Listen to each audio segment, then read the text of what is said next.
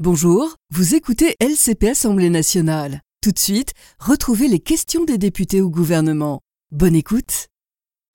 La séance est ouverte.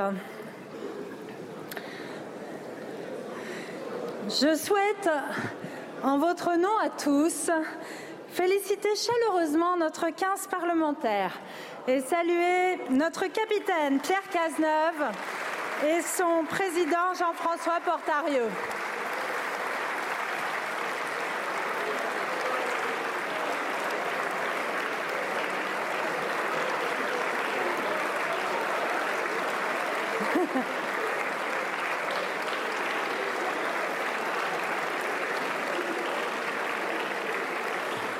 Nos joueurs ont porté haut les couleurs de nos assemblées lors de cette Coupe du Monde de rugby parlementaire en se hissant sur la troisième marche du podium.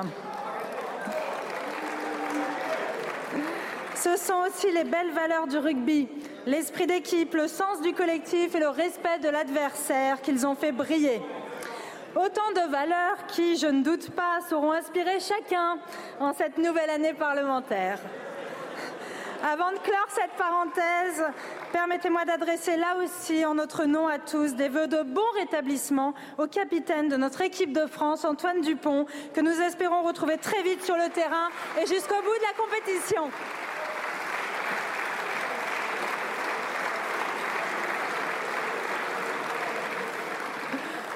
Donc l'ordre du jour appelle les questions au gouvernement et la première d'entre elles va être posée par monsieur Vincent Decker pour le groupe Les Républicains. Merci madame la présidente. Ma question s'adresse à madame la première ministre. Une fois encore, les prix des carburants flambent à la pompe et mettent à mal le pouvoir d'achat des Français dans un contexte d'inflation persistante. Ils atteignent des niveaux records, 2 euros le litre et jusqu'à 2,10 euros, voire plus, dans des stations de départements ruraux comme le Cantal, dont je suis élu. Face à cette nouvelle crise, la cacophonie a gagné le sommet de l'État. Après avoir, dans un premier temps, rejeté toute idée d'intervention, vous avez lancé un appel désespéré à la générosité des gros distributeurs. Une proposition de vente à perte manifestement improvisée qui s'est heurtée à un refus catégorique un camouflet qui se double maintenant d'un désaveu avec la dernière proposition en date du président de la République, le retour d'un chèque carburant. Vous connaissez notre opposition à ce dispositif, source d'inégalités qui au final n'a concerné qu'un peu plus de 4 millions de foyers, ce qui est bien peu au regard des 40 millions d'automobilistes les parents qui conduisent leurs enfants à l'école, les retraités, les bénévoles, les artisans, les petites entreprises, les professions libérales comme les infirmières, qui seront exclus de ce dispositif, n'ont pas pour autant l'impression d'effectuer des déplacements de confort, pour reprendre l'expression du président de la République.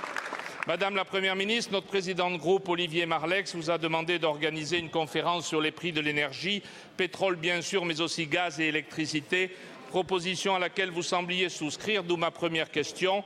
Comptez-vous accéder à sa demande? Pour répondre à cette crise d'une ampleur inédite, allez-vous enfin revoir la fiscalité sur les carburants et décider d'une baisse des taxes qui représentent plus de la moitié du prix à la pompe? Des taxes que votre prédécesseur Édouard Philippe s'était empressé d'augmenter en son temps avec les, avec les conséquences sociales qu'on a tous à l'esprit. Je vous remercie. La parole est à monsieur Bruno Le Maire, ministre de l'économie, des finances et de la souveraineté industrielle et numérique. Oui, Madame la Présidente, Mesdames et Messieurs les députés, Monsieur le député euh, Vincent Descoeur, nous connaissons la position de votre groupe sur les carburants.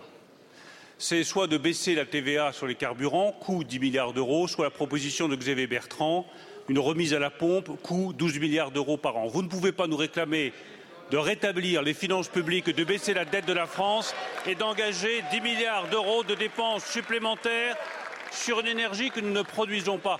Pourquoi les taxes sont élevées? Parce que la politique qui a été menée en France depuis le début, c'est de taxer lourdement une énergie que nous ne produisons pas pour financer une énergie que nous produisons, qui est l'énergie nucléaire et nous garderons cette politique. Baisser les taxes sur les carburants, Monsieur Decker, c'est une triple aberration. C'est une aberration écologique car c'est financer le fossile. C'est une aberration budgétaire parce que ça creuse le trou de la dette de l'État. Et c'est une aberration géopolitique parce que l'argent va tout droit dans la poche de M. Poutine. Nous, nous avons d'autres propositions. S'il vous plaît, un peu de Nous silence. avons d'autres propositions que nous mettons en œuvre. Nous avons obtenu de Total qu'il plafonne le prix des carburants à 1,99€. Nous obtiendrons des distributeurs qu'ils mettent en place des prix coûtants à la pompe dans, chacune, dans chacun des magasins de la distribution. Et nous mettrons en place une indemnité carburant transport sur laquelle, Monsieur Decker, vous devriez nous rejoindre. Vous voulez aider ceux qui travaillent Eh bien, nous, nous apportons une aide à ceux qui travaillent et pas à ceux qui prennent leur 4x4 pour se rendre en vacances. Je vous remercie, Monsieur le ministre. Monsieur Decker. Monsieur le ministre, les Français attendent euh, une réponse, une réponse immédiate et long à l'horizon de 2024, une réponse pour tous ceux qui travaillent et tous ceux qui ne peuvent pas se passer de leur véhicule. Merci. La parole est à Monsieur le Président Maillard pour le groupe Renaissance. Merci. Merci Madame la Présidente.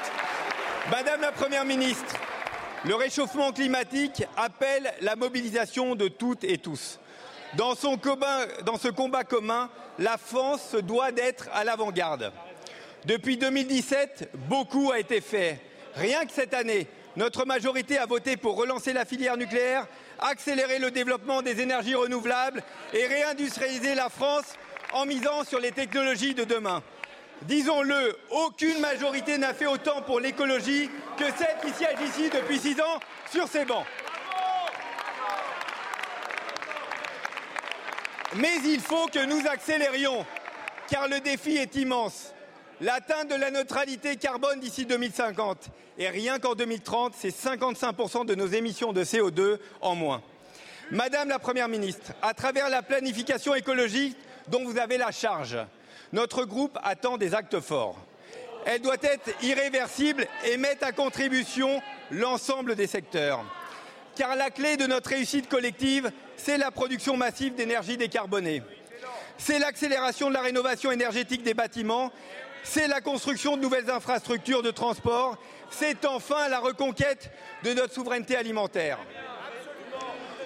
Le projet de loi des finances qui sera examiné par l'Assemblée cet automne doit aussi servir cette ambition écologique. Ayons comme impératif de mettre en œuvre une écologie de progrès, de solutions basées sur l'innovation et les incitations, non une écologie punitive basée sur la décroissance. La loi de production d'énergie annoncée par le président de la République s'inscrit dans cette perspective, tout comme la programmation pluriannuelle des financements de la transition écologique proposée par mon groupe. Madame la Première ministre, quels seront les prochains jalons pour que votre gouvernement mette, entend mettre en œuvre pour faire de la France beaucoup, la nation verte? Je vous remercie. Merci beaucoup. La parole est à Madame la Première ministre. Merci Madame la Présidente, Mesdames et Messieurs les députés, Monsieur le Président Sylvain Maillard. Vous l'avez dit, l'urgence est là, elle est incontestable. C'est pourquoi le Président de la République a décidé d'agir avec force depuis six ans. Et depuis 2019, chaque année, nous faisons mieux que nos objectifs en termes de baisse des émissions de gaz à effet de serre. Aujourd'hui, vous l'avez rappelé, notre engagement est connu. Nous devons réduire nos émissions de 55% d'ici 2030. Pour cela, il faut accélérer, car nous devons faire autant en sept ans que ce que nous avons fait en 33 ans. Pour y parvenir, dès la campagne électorale, le président de la République a porté une idée inédite, la planification écologique, dont il m'a personnellement confié la charge. Aujourd'hui, après plus d'un an de travail, notamment avec les ministres Christophe Béchu, Agnès Pannier-Runacher, Marc Fesneau et Roland Lescure, nous avons désormais un plan, secteur par secteur, dont le président de la République a présenté hier les grands enjeux et les prochains jalons. Comme j'ai eu l'occasion de le souligner auprès des chefs de parti et des membres du CNR, c'est d'abord un plan de souveraineté. Il va nous permettre de sortir de notre dépendance aux énergies fossiles, notamment du charbon, d'ici 2027 et de continuer la réindustrialisation verte de la France. C'est un plan de croissance vertueuse. Alors que la décroissance nous priverait des ressources pour financer notre modèle social, notre plan nous donne les moyens d'investir et d'innover. C'est un plan qui ne laisse personne dans l'impasse. Nous allons accompagner tous les Français, offrir des solutions alternatives décarbonées, accessibles à tous. Je pense notamment à l'offre de leasing à 100 euros par mois pour accéder à un véhicule propre fabriqué en Europe. La planification écologique, c'est la radicalité des résultats sans la brutalité des mesures.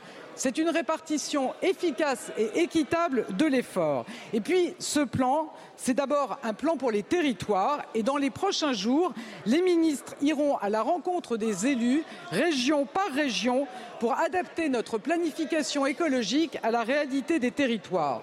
Ce plan, c'est du concret, c'est une accélération de la rénovation des logements et des bâtiments publics, c'est un million de pompes à chaleur fabriquées en France d'ici 2027, c'est la décarbonation des 50 sites industriels les plus émetteurs. Enfin, c'est un plan financé et dès l'année prochaine, nous investirons 7 milliards d'euros supplémentaires pour la transition écologique. Monsieur le Président Maillard, je connais votre investissement, celui de votre groupe, ainsi que de toute la majorité en faveur de la transition écologique. Aujourd'hui, nous avons un plan ambitieux et crédible et avec vous, avec tous les territoires, avec toutes celles et ceux qui veulent agir pour le climat et pour la biodiversité, nous sommes prêts à le mettre en œuvre. Je vous remercie. Je vous remercie, Madame la Première ministre. La parole est à Madame Aurélie Trouvé pour le groupe La France Insoumise.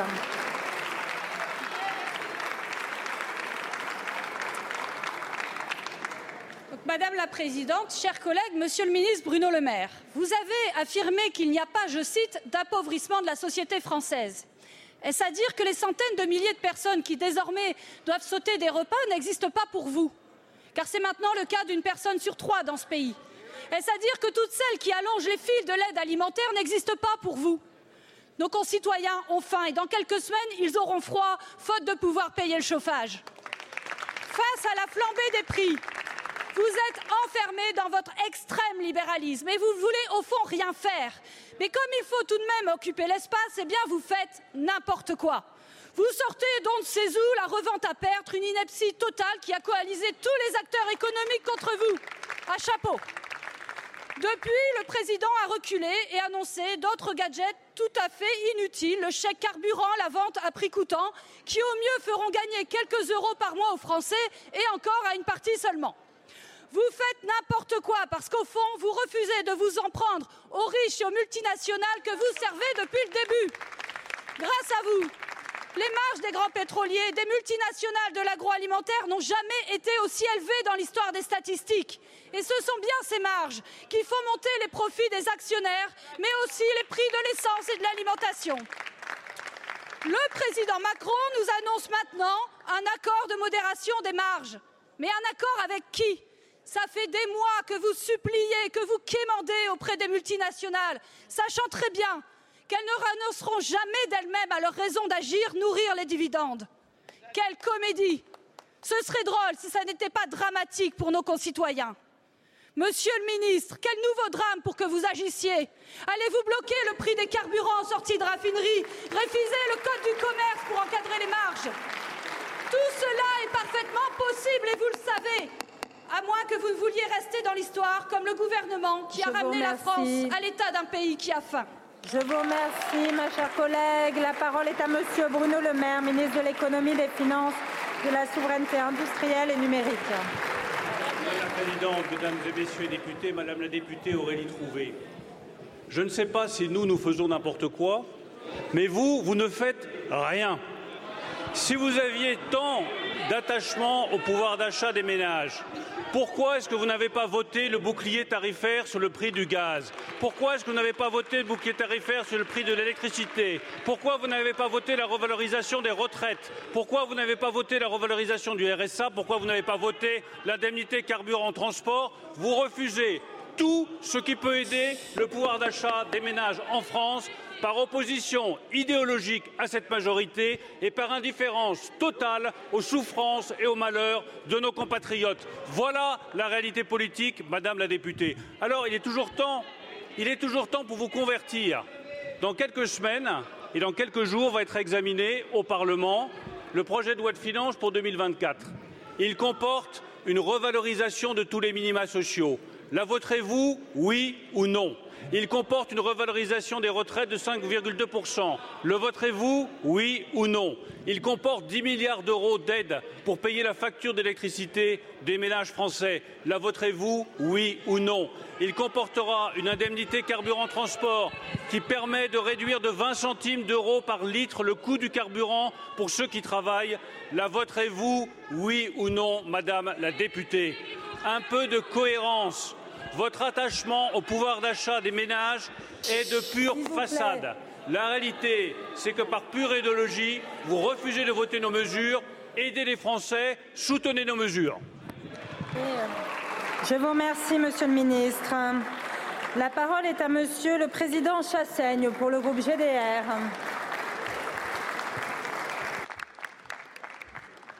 Madame la Présidente, Madame la Première ministre, la situation sociale de notre pays a atteint un seuil d'alerte sans pareil. Elle est explosive. Malgré cela, le président de la République a une nouvelle fois versé dans l'autosatisfecit, nous expliquant que ça pourrait être pire. Dans le même temps, Bruno Le Maire en a encore à quémander quelques efforts aux uns et aux autres sans rien obtenir. Et pour cause, vous tremblez à l'idée de contraindre. L'urgence est pourtant sous vos yeux. 40% des étudiants déclarent renoncer à des soins. 42% des Français au SMIC se privent d'un repas par jour. Près d'un enfant sur cinq est touché par la pauvreté. Plus violente encore est la situation subie par les habitantes et habitants des territoires dits d'outre-mer, allant, pour certains, jusqu'à être privés du droit fondamental à l'eau potable. Impréparation, demi-mesure. Voilà vos seules réponses à l'inflation galopante et à la stagnation des revenus. En méprisant le Parlement, en maltraitant notre démocratie, en matant la colère plutôt que de l'entendre, vous êtes coupé du peuple et de ses réalités. Nos propositions sont sur la table, largement soutenues dans tout le pays. Indexation des salaires sur l'inflation, augmentation des pensions, blocage des prix des biens de première nécessité, sortie du marché européen de l'énergie, taxation des superprofits. Nous les porterons aux côtés de l'ensemble des organisations syndicales le 13 octobre prochain. Comme l'a rappelé mon collègue Fabien Roussel, la question sociale, celle de la vie chère, est la question de la rentrée, la question centrale. Madame la Première ministre, n'ajoutez pas de la colère au désespoir. Agissez avant une nouvelle explosion sociale. Entendrez-vous enfin, enfin nos propositions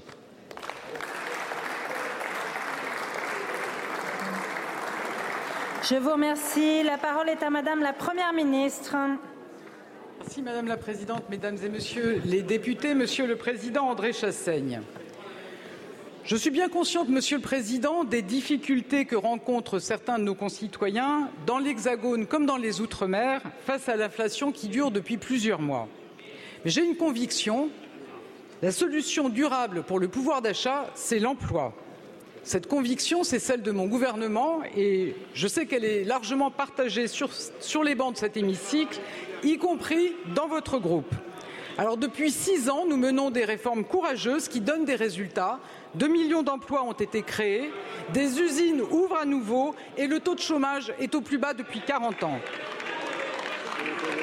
Alors aujourd'hui, nous gardons le cap car cette politique économique produit des résultats. Mais je suis d'accord avec vous, Monsieur le Président Chassaigne. Certaines situations restent choquantes et il faut que le travail paye mieux. Je pense notamment au temps partiel subi, je pense à certains métiers essentiels encore sous-payés, les caissières, les agents d'entretien. Et puis, il est intolérable que certains soient condamnés à passer l'ensemble de leur vie professionnelle au SMIC sans aucune perspective de carrière. Ces questions, elles seront au cœur de la conférence sociale que je réunirai avec le ministre du Travail Olivier Dussopt le 16 octobre avec l'ensemble des organisations syndicales et patronales. Et puis j'ajoute que nous agissons pour le pouvoir d'achat de tous depuis le début de cette période d'inflation avec les boucliers tarifaires, les remises carburant, avec la revalorisation des petites retraites, avec la déconjugalisation de l'âge à partir du 1er octobre. Je note qu'aucune de ces mesures n'a été votée par votre groupe. Et cet effort financier exceptionnel, nous l'avons porté en responsabilité, mais en demandant à tous les acteurs de prendre leur part. C'est notamment le sens cette année de la taxation des rentes des, des énergéticiens. Et Monsieur le Président Chassaigne, vous m'interrogez en particulier sur la situation de nos concitoyens des Outre-mer. C'est le cœur des mesures structurelles que j'ai annoncées le 18 juillet dernier à l'issue du comité interministériel des Outre-mer, avec la réforme de l'octroi de mer, des mesures pour le prix des carburants, de meilleures liaisons inter-îles dans les Caraïbes. Nous agissons concrètement pour nos compatriotes ultramarins face à la vie chère. Je vous remercie. Je vous remercie, Madame la Première ministre. La parole est à Monsieur le Président Pancher pour le groupe Lyotte. Euh, Madame la Première ministre, euh, beaucoup de nos compatriotes souffrent. Inflation alimentaire, coût de la rentrée, hausse des carburants. Euh, selon une récente étude de l'INSEE, 9 millions de Français sont en situation de privation matérielle. 42% des plus précaires auraient supprimé un repas. Il est urgent euh, d'agir pour les aider. Chaque jour, dans nos permanences, nous entendons des situations de détresse, des difficultés à boucler les fins de mois. Et les associations d'aide alimentaire nous alertent. Elles sont débordées. Euh, la semaine dernière, nous vous avons fait plusieurs propositions, dont un chèque carburant immédiat pour les ménages modestes et les classes moyennes contraints d'utiliser leur voiture. Le président vient de reprendre notre idée, c'est bien, mais le compte n'y est pas il y a trop d'oubliés. Moins de 5 millions de personnes sont concernées et euh, le montant reste trop modeste. 100 euros, il faut davantage et c'est plutôt à 10 millions de Français qu'il faudrait l'envoyer. De plus, l'énorme inflation de produits alimentaires augmente la pauvreté. Une aide ciblée fut promise par le président, puis enterrée à plusieurs reprises. Le chèque alimentaire. Nous demandons sa mise en place immédiate pour les ménages les plus modestes, les travailleurs et les petites retraites. Quand allez-vous le mettre en place? Il faut aussi penser à notre jeunesse, remettre le repas à un euro pour les cantines, pour les étudiants et augmenter les bourses. Pour financer ces mesures, le groupe Lyot a proposé des économies, comme la baisse des dépenses pour les cabinets de conseil, McKinsey par exemple, ou autre, l'augmentation des taxes sur les méga profits et une mission flash sur les 180 milliards d'aides annuelles aux entreprises. Madame la Première ministre, quelles nouvelles mesures allez-vous prendre en urgence maintenant pour aider nos concitoyens qui souffrent? Je vous remercie, Monsieur le Président. La parole est à Madame la Première ministre. Merci Madame la Présidente, Mesdames et Messieurs les députés, Monsieur le Président Bertrand Pancher. Alors je le redis, Monsieur le Président Pancher, je mesure pleinement les difficultés de certains de nos concitoyens face à une inflation forte depuis plusieurs mois, notamment sur les prix alimentaires, et alors que les prix des carburants ont fortement augmenté ces dernières semaines. Des difficultés dans l'Hexagone comme dans les Outre-mer, où les Français sont confrontés à la vie chère. Dans ce contexte, Monsieur le Président, il faut le dire, mon gouvernement a protégé plus qu'aucun autre gouvernement en Europe. Je pense au bouclier tarifaire qui a limité la hausse des prix du gaz et de l'électricité je pense à la remise carburant, puis à l'indemnité carburant travailleur. Je pense aussi à la revalorisation des petites retraites qui entre en vigueur à partir de ce mois-ci et qui permettra à 1,7 million de nos concitoyens de toucher en moyenne 600 euros supplémentaires par an. Je pense enfin à l'indexation sur l'inflation de toutes les prestations sociales et des retraites qui sera reconduite en 2024. Cela représente un effort de 20 milliards d'euros l'année prochaine. Monsieur le Président Pancher, face aux difficultés des Français, nous allons continuer à agir. Comme l'a annoncé le Président de la République, nous allons reconduire l'indemnité carburant pour les Français qui travaillent et qui ont besoin de leur voiture. C'est une aide de 100 euros qui accompagnera les plus modestes et les classes moyennes. C'est l'équivalent d'une remise de 20 centimes d'euros par litre. Vous m'interrogez sur les étudiants. Je rappelle que nous prolongeons les repas à 1 euro pour les étudiants boursiers, tous les étudiants en difficulté que nous augmentons, nous aurons doublé le montant des aides aux banques alimentaires en 2023 par rapport à 2021 et nous allons augmenter le fonds alimentation durable pour permettre à chacun d'accéder à une alimentation de qualité. Mais dans ce contexte, Monsieur le Président Pancher, chacun doit prendre sa part et nous devons utiliser tous les leviers à notre disposition. C'est pourquoi je réunirai tout à l'heure tous les acteurs de la filière des carburants. Ils savent que nous attendons de leur part une mobilisation exceptionnelle à la hauteur de l'enjeu. Je leur passerai des messages simples baisser les prix, faire plus de transparence sur les marges et aider les Français à trouver les meilleurs prix près de chez eux. Vous le voyez, Monsieur le Président Pancher, face à l'inflation, mon gouvernement agit. Chacun doit prendre sa part et je sais pouvoir compter sur votre soutien pour le pouvoir d'achat des Français. Je vous remercie. Temps, euh, je vous remercie, Madame la Première ministre. La parole est à Monsieur Cyril Isaac Sibyl pour le groupe démocrate. Merci, Madame la Présidente. Ma question s'adresse à Aurélien Rousseau, ministre de la Prévention et de la Santé. Monsieur le ministre, toutes les politiques publiques partagent la vision de leur action au moyen de débats autour de leur stratégie ou de lois d'orientation. Pour la santé, lors de la dernière législature, nous avions un cap, Ma Santé 2022. Aujourd'hui, avant d'examiner le PLFSS, qui n'est que la traduction budgétaire annuelle d'une politique, les parlementaires ont besoin de connaître votre vision. Vos services travaillent actuellement depuis plusieurs mois sur un document qui définit la trajectoire pluriannuelle de la politique de santé. Ce document s'appelle la Stratégie nationale de santé. Dans ce document, une place importante est faite à la prévention. C'est pourquoi nous saluons l'annonce de deux mesures phares du prochain PLFSS, la vaccination généralisée contre le papillomavirus et le traitement préventif contre la bronchiolite. Pour qu'une politique de prévention soit efficace, nous devons concentrer nos efforts sur quelques priorités. Je vous en proposerai deux, le surpoids et la santé mentale. À noter que beaucoup de propositions intéressantes figurent dans cette stratégie nationale de santé. Je conseille à tous mes collègues d'en prendre connaissance dont une proposition que j'ai défendue, la création d'un brevet de santé publique et, et la formation de 300 000 secouristes en santé mentale. Monsieur le ministre, ma question est la suivante. Pouvez-vous nous proposer, au titre de l'article 50-1 de la Constitution, un débat devant le Parlement et donc devant la nation, exposant la stratégie nationale de santé, votre stratégie? Un débat essentiel pour tous les acteurs de la santé, un débat en amont du PLFSS nous permettant de connaître votre vision, vos objectifs, vos priorités, afin d'éclairer le débat budgétaire que nous allons bientôt avoir. Bientôt avoir. Je vous remercie. Je vous remercie, mon cher collègue. La parole est à Monsieur Aurélien Rousseau, ministre de la Santé et de la Prévention.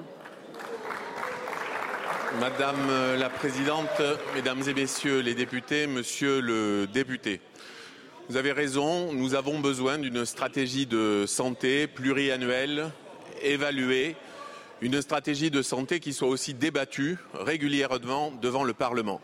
Mais nous avons besoin de la replacer dans un cadre politique, que ce ne soit pas simplement des indicateurs et des chiffres. Et ce cadre politique, il est d'autant plus important que nous avons aujourd'hui trois grands changements. Et euh, depuis, vous l'avez cité, Ma Santé 2022, et depuis, de très nombreuses initiatives ont été prises, le Ségur de la santé, pour euh, améliorer euh, la rémunération des soignants. Nous avons aussi des lois qui ont été euh, initiées par le, par le, Parlement, je pense à la PPL RIST, mais nous avons aussi la crise du Covid qui nous a fait progresser sur de très nombreux chantiers. La deuxième raison pour laquelle je pense que nous devons avoir ce débat, c'est que, vous l'avez dit, monsieur le député, le virage préventif, il est en cours, il est pris. Vous avez cité en particulier la campagne d'immunisation contre la bronchiolite. Je suis très heureux de vous dire qu'aujourd'hui, cette campagne, elle, est une réussite exceptionnelle puisqu'on est à 60 à 80% de taux d'adhésion dans les maternités. Le vaccin contre le papillomavirus. Vous avez cité, et vous avez raison d'y revenir, le sujet de la santé mentale qui est majeur, le sujet du sport santé qui est majeur. Sur la santé mentale, nous sommes déjà à 60 000 secouristes de santé mentale, sujet que vous avez porté.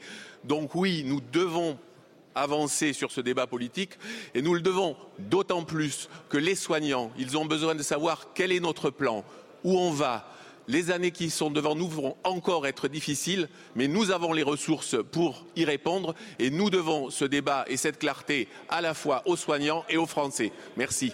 Merci beaucoup, Monsieur le Ministre. La parole est à Monsieur Alexandre Loubet pour le Rassemblement national. Merci Madame la Présidente. Ma question s'adresse à Madame la Première ministre Elisabeth Borne. Madame la Première ministre, des dizaines de milliers de clandestins débarquent sur les côtes européennes comme à Lampedusa. Cette immigration massive coûte des milliards d'euros pour le contribuable. Elle aggrave notre insécurité et elle menace notre identité.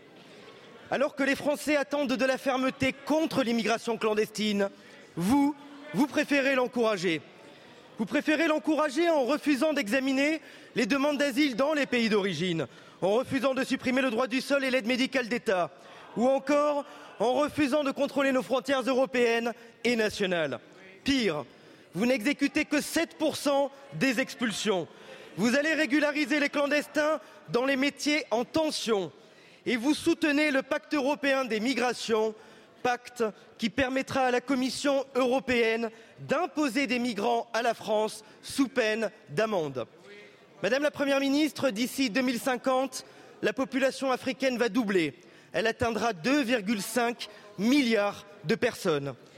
Face à cette bombe démographique, si nous ne voulons pas que la France et l'Europe disparaissent, nous devons mettre un terme au laxisme migratoire. Pour défendre nos frontières, secourir et reconduire les bateaux de migrants, qu'attendez-vous, Madame la Première ministre, pour soutenir le blocus maritime demandé par l'Italie? Pour stopper cette submersion et dissuader l'arrivée de migrants en France. Qu'attendez-vous pour agir? Je vous remercie. La parole est à Monsieur Gérald Darmanin, ministre de l'Intérieur et des Outre-mer. Merci, merci Madame la Présidente, Mesdames et Messieurs les députés. Monsieur le député, s'il y a bien quelque chose que nous avons appris depuis plusieurs mois, c'est que les campagnes électorales démagogiques pour ceux qui voulaient le Brexit ou pour ceux qui promettaient la non-migration en Italie de vos amis sont des campagnes qui mentent aux Européens. Et vous auriez pu profiter de votre question pour vous excuser, pas simplement des chiffres faux que vous avez évoqués, pas simplement des contre-vérités que vous avez signifiées. Mais pourquoi, monsieur le député, alors, si le pacte migratoire était si mauvais, monsieur Salvini et madame Meloni l'ont-ils soutenu sur proposition française voilà quelques mois? Vous êtes totalement schizophrénique. Vous refusez que nous réglions les problèmes, même quand vos amis soutiennent la proposition du président de la République. Les contrôles aux frontières européennes, c'est une proposition du président de la République que vos députés au Parlement européen ont refusé. L'enregistrement des étrangers aux frontières de l'Europe, c'est une proposition que vous refusez au Parlement européen. Et si nous ne protégeons pas nos frontières aujourd'hui au Parlement européen, c'est à cause des députés du Rassemblement national à Sergio Chris. Je vous remercie, Monsieur le Ministre. Monsieur Loubet. Monsieur le ministre de l'Intérieur, quand on veut, on peut. Et justement, notre allié Matteo Salvini, lorsqu'il était ministre de l'Intérieur, a réussi à, baisser de près de 80% l'arrivée des migrants sur le sol italien. Et si vous êtes si fiers de votre bilan, pourquoi vous ne voulez pas consulter les Français par référendum? La réalité, c'est que les Français désapprouvent votre politique. Beaucoup, Ils vous sanctionneront aux élections européennes du 9 juin prochain. Monsieur le ministre de l'Intérieur. Monsieur le député, vous pouvez courir après la démagogie de Mario Maréchal Le Pen, mais ne faites pas la campagne des européennes de l'extrême droite sur le dos des Français. La vérité, monsieur le député, c'est que vous ne savez pas quoi dire devant la défaite idéologique de ceux qui mentent au peuple quand ils se présentent aux élections. La vérité, comme l'a dit Madame Mélanie, c'est que la solution, elle est européenne. La vérité, c'est que vous appelez la Commission européenne quand il y a des problèmes. La vérité, c'est que vous couvrez après la démagogie et vous espérez que le bon temps joue pour vous. Grâce aux policiers, grâce aux gendarmes français, grâce à ce que va faire l'Europe, nous vous faisons mentir. Il y a 225 000 demandes d'asile en Allemagne, il y en a que 100 000 en France. C'est la réussite de la majorité, pas la vôtre. Je vous remercie, Monsieur le Ministre. La parole est à Monsieur Philippe Brun pour le groupe socialiste. Merci, euh, Madame la Présidente. Ma question s'adresse à Madame la Première ministre et j'y associe mon collègue Sébastien Delogu. Madame la Première ministre, nos artisans boulangers sont en deuil alors qu'ils viennent de perdre durant les derniers jours l'un des leurs à Marseille. Un boulanger a effectivement mis fin à ses jours, comme tant d'autres avant lui comme 25% de nos artisans qui déclarent aujourd'hui réfléchir et penser au suicide, quand 40% d'entre eux avouent avoir déjà pensé passer à l'acte. La situation aujourd'hui de nos boulangers et de nos artisans est absolument catastrophique. Ils sont pris à la gorge par l'explosion des prix de l'énergie et en particulier de l'explosion des prix de l'électricité que vous n'arrivez pas à juguler. Comment en effet justifier qu'aujourd'hui notre pays avec EDF produit l'électricité à 60 euros du mégawattheure EDF l'avant à 42 euros du mégawatt à ses concurrents et nos boulangers en moyenne dans les offres de contrat la payent à 700 euros du mégawatt. C'est un pillage organisé, Madame la Première ministre. Et nous, avons voté ici souverainement à l'Assemblée nationale une proposition de loi pour mettre fin à ce chaos énergétique. Elle a été adoptée deux fois par l'Assemblée nationale, une fois par le Sénat et elle sera bientôt examinée cet automne. Madame la Première ministre, alors que le président de la République a hier annoncé au Conseil national de la refondation vouloir rétablir un prix de l'électricité conforme à 60 euros du mégawattheure, Madame la Première ministre, est-ce que cette fois-ci, enfin, le gouvernement soutiendra notre proposition de loi? Je vous remercie. La parole est à Madame Agnès. Madame Olivia Grégoire, ministre des Petites et Moyennes Entreprises, du Tourisme et de l'artisanat et du commerce, dans le désordre. Merci Madame euh, la Présidente, Monsieur le député Brun. Je souhaiterais d'abord, euh, peut-être euh, au nom du gouvernement, mais j'en doute pas au nom de la représentation nationale, avoir un mot de soutien à l'endroit euh, de la compagne de Monsieur Autexier, qui a mis fin à ses jours hier, mais aussi à ses très proches, à son meilleur ami et à tout son entourage.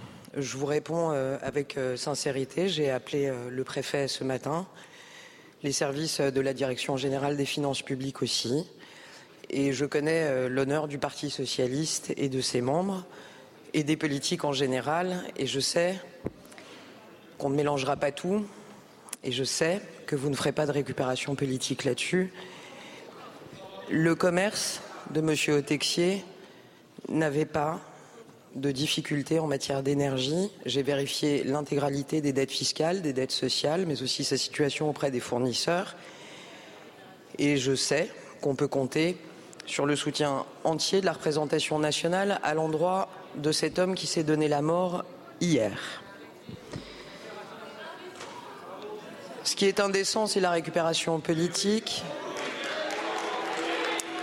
Ce qui est indécent, c'est de tout mélanger. Et ce qui est indécent, c'est de lier des choses qui n'ont pas à être liées. Je vous le redis, certains députés de votre groupe, euh, Madame Panot, ont d'ailleurs, euh, puisque ça s'est passé dans leur circonscription, pris à tâche du préfet et tiennent les informations à votre disposition. Si l'origine de ce drame, un quart de seconde, vous intéresse, pour ce qui est du prix de l'énergie, puisque c'est la fin de votre question, Monsieur Brun, nous avons passé l'année dernière à protéger nos petites entreprises, nous continuerons à le faire et nous accompagnons en ce moment même des renégociations de contrats d'énergie. Face au drame humain, je crois que les vociférations ne font pas le poids, Madame Panot. Merci, Madame et de grâce, respectez la mémoire de cet homme qui s'est donné la mort hier. Merci.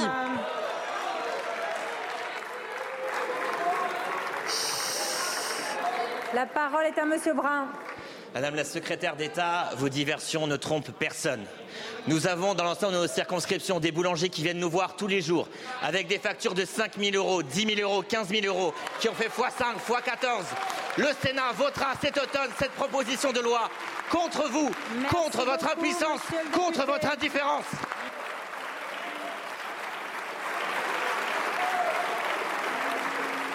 Merci beaucoup. La parole. La parole est à Madame Anne-Laurence Pétel pour le groupe Renaissance. Merci Madame la Présidente. Ma question s'adresse. Ma question. Ma question s'adresse à Madame la Ministre des Affaires étrangères et j'y associe mes collègues du groupe d'amitié France-Arménie. Pour les Arméniens, l'histoire semble être un éternel recommencement. Après le blocus et la famine sont venues les bombes. Après les bombes vient aujourd'hui l'exode pour échapper au massacre. Voici le sort des Arméniens du Haut-Karabakh. Assiégés depuis dix mois par l'Azerbaïdjan, contraints à ne manger qu'un repas par jour et qui, ces dernières semaines, ont subi l'assaut des soldats et des bombardements azéris. Malgré deux décisions de la Cour internationale de justice exigeant l'ouverture du corridor de la Chine, malgré les efforts diplomatiques de la France et des États-Unis, auxquels s'est joint récemment l'Allemagne, Ilham Aliyev, qui cultive une haine ancestrale pour son voisin, poursuit son funeste objectif, en finir avec les Arméniens, et demain, obtenir par la force un corridor au sud vers le Nakhichevan. La République d'Arménie, qui s'apprête à accueillir des dizaines de milliers de réfugiés, doit aussi faire face à une tentative de déstabilisation interne. Cette jeune démocratie est en danger, ses frontières souveraines menacées. Emmanuel Macron, dimanche soir, en réaffirmant son soutien inconditionnel aux Arméniens, a également rappelé sa vigilance absolue au respect de l'intégrité territoriale du pays. La communauté internationale doit être lucide. Les promesses d'un tyran sont des leurs, des stratégies pour gagner du temps. L'Azerbaïdjan, avec le soutien de la Turquie et désormais la complicité de la Russie, a lancé une guerre de conquête dans le Caucase du Sud. Madame la ministre, que peut la diplomatie face à un tyran qui ne comprend que le rapport de force et piétine le droit international? En avril, vous avez vu à Djermouk les positions azerbaïdjanaises en territoire arménien. Aujourd'hui, pour protéger l'Arménie et la démocratie, il nous faut agir sans délai. Nous souhaitons que la France prenne l'initiative d'une action humanitaire d'ampleur pour aider l'Arménie à accueillir les réfugiés, que la France et l'Union européenne s'engagent dans un ensemble de sanctions contre le clan Aliyev qu'une présence internationale soit déployée pour garantir à l'Arménie la protection de ses frontières. Les Arméniens ont droit. Je vous remercie. Madame euh, la ministre des Affaires étrangères et de l'Europe, Catherine Colonna. Merci Madame la Présidente, Mesdames et Messieurs les députés. Madame euh, la députée Pétel, vous évoquez un sujet douloureux, et je voudrais commencer par euh, dire notre émotion et notre tristesse suite à l'explosion intervenue hier soir près de Stepanakert. La France est en contact à ce sujet avec les autorités arméniennes et elle enverra dans les prochaines heures du matériel d'urgence à Erevan pour aider au, au, traitement des blessés les plus graves. Cette décision est prise, Madame la députée. Cet euh, accident dramatique intervient en effet alors que des milliers d'Arméniens fuient leur foyer après l'intervention militaire déclenchée par l'Azerbaïdjan le 19 septembre, à l'issue de neuf mois, plus de neuf mois maintenant, de blocus, blocus imposé à des civils en violation du droit international. Et cet incident vient souligner le caractère euh, extrêmement grave de ce qui se joue, le président de la République l'a dit, et ce qui se joue se joue aussi sous le regard complice de la Russie. La France a aussitôt condamné cette euh, intervention militaire. Elle a aussitôt demandé et obtenu une nouvelle réunion du Conseil de sécurité et demande à l'Azerbaïdjan de respecter le droit international, de respecter ses engagements, de respecter le droit des populations arméniennes à vivre chez elles en paix, en sécurité, dans le respect de leur histoire et de leur culture. Alors nous n'accepterons pas, Madame la députée, que l'aide humanitaire soit entravée et nous nous opposerons à toute tentative de remise en cause de l'intégrité territoriale de l'Arménie. La France prendra donc dans les jours qui viennent des initiatives comme il le faut, que ce soit à titre national, à titre bilatéral avec l'Arménie, que ce soit aux Nations Unies en qualité de membre permanent du Conseil de sécurité ou que ce soit au sein de l'Union européenne. Et par ailleurs, nous porterons aussi à plus de 12 millions d'euros cette année l'aide que notre pays apporte aux réfugiés et aux déplacés en Arménie et au Karabakh. Je vous remercie. Merci beaucoup, Madame la Ministre. La parole est à Madame Eva Saz pour le groupe écologiste. Merci, Madame la Présidente. Chers collègues, Monsieur le ministre de la Transition écologique, nous attendions depuis juillet les annonces du président sur la planification écologique. Nous attendions un moratoire sur les projets autoroutiers, à commencer par l'arrêt du funeste projet de l'A69. Nous attendions une loi de programmation de la transition écologique, comme vous l'avez fait pour la recherche, la justice ou les armées. Nous espérions l'augmentation de l'éco-contribution sur les billets d'avion. Au final, nous avons eu des formules de com et une stratégie illisible. Il y a une planification, mais il n'y a pas de plan. Il y a des objectifs, mais il n'y a pas de moyens. Il y a une méthode, mais il n'y a pas de volonté politique. Vous ne pouvez pas en même temps défendre les transports collectifs et la bagnole, comme vous dites. Vous ne pouvez pas en même temps soutenir le ferroviaire et céder devant le lobby aérien. Vous ne pouvez pas réduire les moyens des collectivités locales et leur demander de financer les RER métropolitains. Le en même temps, en matière de transition écologique, ça ne marche pas et votre hésitation est irresponsable. Les écologistes ont présenté hier un plan de financement de la transition écologique documenté, progressif et financé. Nous avons analysé tous les rapports que vous avez vous-même commandés, le rapport du COI, les rapports Philiso, Gontard et bien sûr Pisani-Ferry. Leurs constats sont clairs et convergents. Il faut mettre 13,9 milliards d'euros sur la table dès 2024 et monter à 31 milliards d'euros en 2030. Et nous vous avons proposé un financement de ce plan par l'extinction progressive des niches fiscales néfastes au climat et l'imposition exceptionnelle des plus riches. Nous prenons nos responsabilités parce qu'il y a urgence et si nous portons aujourd'hui les warming stripes qui illustrent l'accélération du réchauffement climatique, c'est pour vous le rappeler solennellement. Alors, mes chers collègues, vous savez que Alors, vous n'avez pas à ma question sera simple. par votre tenue vestimentaire une, tenue, une quelconque tenue. C'est contraire à l'instruction générale du bureau. Mes chers collègues, je vous invite, s'il vous plaît, à cesser immédiatement. Madame la Présidente Châtelain, Madame la. Présidente Châtelain, je vous remercie. Nous avons rappelé ce matin en conférence des présidents que nos débats devaient être respectueux de nos institutions, des Français et de nos règles. Et je compte sur chacun d'entre vous pour respecter ce que nous nous sommes dit ce matin. Madame Sass, c'est terminé, c'est bon. Allez, allez-y, terminez votre question, s'il vous plaît. Notre attitude est respectueuse et nous vous posons une question simple. Quand allez-vous enfin doter la France d'une grande loi de programmation de la transition Je vous écologique. Je vous remercie, Madame Sass. Alors, s'il vous plaît, je vous demanderai de remettre les vêtements qui couvraient ce t-shirt. Vous n'avez pas à manifester par votre habillement une quelconque opinion dans cet hémicycle.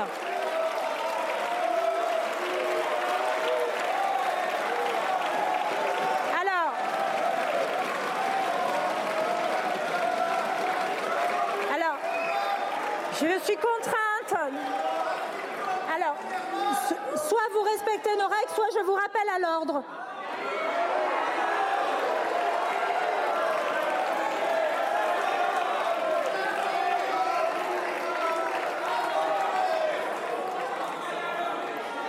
Je vous remercie. Je ne veux plus voir cela pendant la session qui s'ouvre. Ce règlement s'impose à tous. Il s'impose à tous. Je vais donner la parole à Monsieur Béchu, ministre de la Transition écologique et de la cohésion des territoires. Chut. Allez. Madame la Présidente, Mesdames et Messieurs les députés, je comprends que pour euh, ne pas parler du fond, vous choisissiez la forme et un espèce de happening. Parce qu'à la vérité, Madame Sass, au lieu de vous réfugier derrière des formules toutes faites, vous devriez à la fois reconnaître le travail qui a été fait, mais on ne peut pas en même temps critiquer la proposition du gouvernement et dans le même temps être confronté à la réalité. On ne peut pas avoir été comme vous, député de 2012 à 2017, quand la France baissait ses émissions seulement de 1%, et voir qu'aujourd'hui nous avons plus que doublé ce rythme de baisse des émissions. On ne peut pas continuer à être dans une posture qui laisse penser que pour réussir la transition écologique dans ce pays, on ne peut pas être écologiste si on n'est pas de gauche.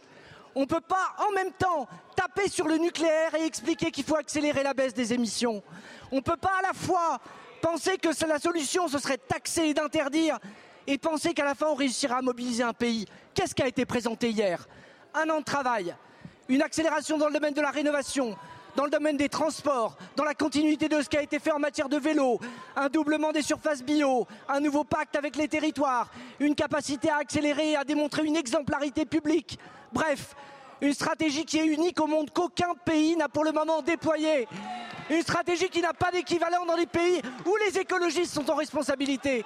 Alors je comprends, mais l'écologie mérite mieux que des postures ou des happenings pendant la séance des questions au gouvernement.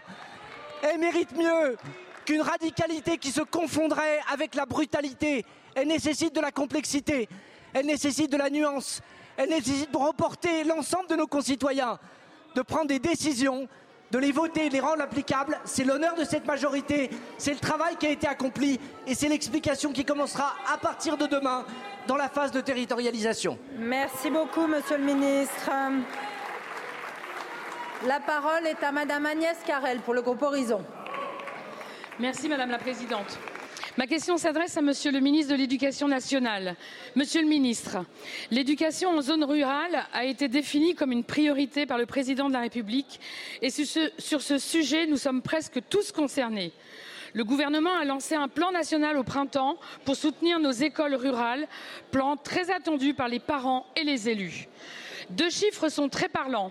Aujourd'hui, neuf des dix départements les plus touchés par les difficultés de lecture des jeunes sont des départements ruraux. Et un établissement scolaire a deux fois moins de chances d'être en REP s'il est situé en zone rurale que s'il est situé en zone urbaine. En conséquence, les difficultés scolaires ne sont pas l'apanage des enfants des métropoles, comme je l'ai écrit en tant que rapporteur de la mission parlementaire chargée de dresser un bilan et panorama de l'éducation prioritaire en France. Pourtant, les, élèves de ces écoles sont essentiels pour résorber la fracture territoriale et redynamiser nos territoires. Ne serait-il pas judicieux de faire bénéficier ces écoles des programmes de l'éducation prioritaire dans les mêmes conditions que ceux des grandes villes? Ne faut-il pas revoir complètement la carte de l'éducation prioritaire afin de maintenir les moyens renforcés pour les REP pourquoi ne pas élargir les aides à tous les établissements, y compris ceux en zone rurale, en indexant aux IPS des critères sociaux et d'éloignement pour garantir l'égalité des conditions d'enseignement sur tout notre territoire? Nous pourrions lancer les assises nationales de l'éducation prioritaire pour débattre de l'avenir de tous nos établissements. Il est temps de redéfinir des critères d'aide et d'accompagnement pour y inclure les établissements ruraux qui en ont besoin. Monsieur le ministre, quelles sont les dispositions que vous entendez prendre dans ce domaine? Merci. Je vous remercie. La parole, est à Monsieur Gabriel Attal, ministre de l'Éducation nationale et de la jeunesse. Merci Madame la Présidente, Mesdames et Messieurs les députés, Madame la députée Agnès Carrel. Madame la députée, l'école de la République, elle ne fait pas de tri. Elle ne fait pas de hiérarchie, elle fait la même promesse à tous les élèves de France, celle de bénéficier des mêmes chances pour réussir, pour voir son niveau s'élever, pour être en capacité de construire sa vie. Et oui, ça veut dire que nous devons mettre davantage de moyens pour certaines écoles et pour certains territoires, évidemment les euh, quartiers politiques de la ville, mais aussi les territoires ruraux. Parce que nous savons que les élèves de ces territoires rencontrent davantage de difficultés que euh, les autres. Vous avez commis un rapport extrêmement important sur l'éducation euh, prioritaire et nous avons déjà un certain nombre de mesures qui ont été euh, prises. Sur ce sujet, vous le savez, la Première ministre s'est particulièrement euh, engagée et a fait des annonces avant l'été, des annonces qui seront tenues. Elle a pris un engagement ferme et inédit aucune fermeture de classe inopinée ou non concertée grâce à une visibilité sur trois ans. Nous sommes en train de construire les modalités qui nous permettront de donner cette visibilité partagée avec les élus pour être capable de regarder sur du long terme et de sortir de situations où nous avons des fermetures inopinées sur une année. Dans la droite ligne de cette ambition, nous allons continuer à augmenter nos moyens pour conserver un taux d'encadrement qui est très généralement plus élevé que celui que nous connaissons ailleurs. Nous allons construire 3 000 nouvelles places d'internat d'excellence qui s'ajouteront aux 8 000 places déjà existantes. Et oui, nous allons continuer à renforcer les moyens des écoles rurales, notamment celles qui souffrent le plus de l'éloignement et dont les élèves souffrent le plus de l'éloignement. C'est notamment ce que nous allons faire avec les territoires éducatifs ruraux qui permettent un accompagnement pédagogique et éducatif renforcé. Dans votre département de Seine-Maritime, c'est 18 150 élèves qui en bénéficient à cette rentrée. Nous allons continuer à construire des dispositifs en faveur des écoles rurales et je sais que nous y travaillerons ensemble, Madame la députée. Merci beaucoup, Monsieur le ministre. Alors, Madame Carrel, je ne sais non, pas. Non, il y avait 11. Mais bon, merci Monsieur le Ministre. Vous avez déjà pris en compte beaucoup de sujets et merci à vous. Nous comptons évidemment sur vous pour résorber également les, les fractures territoriales. Merci. Merci beaucoup, ma chère collègue. Il lui restait 11 secondes. La parole est à Madame Angélique Rang pour le Rassemblement national.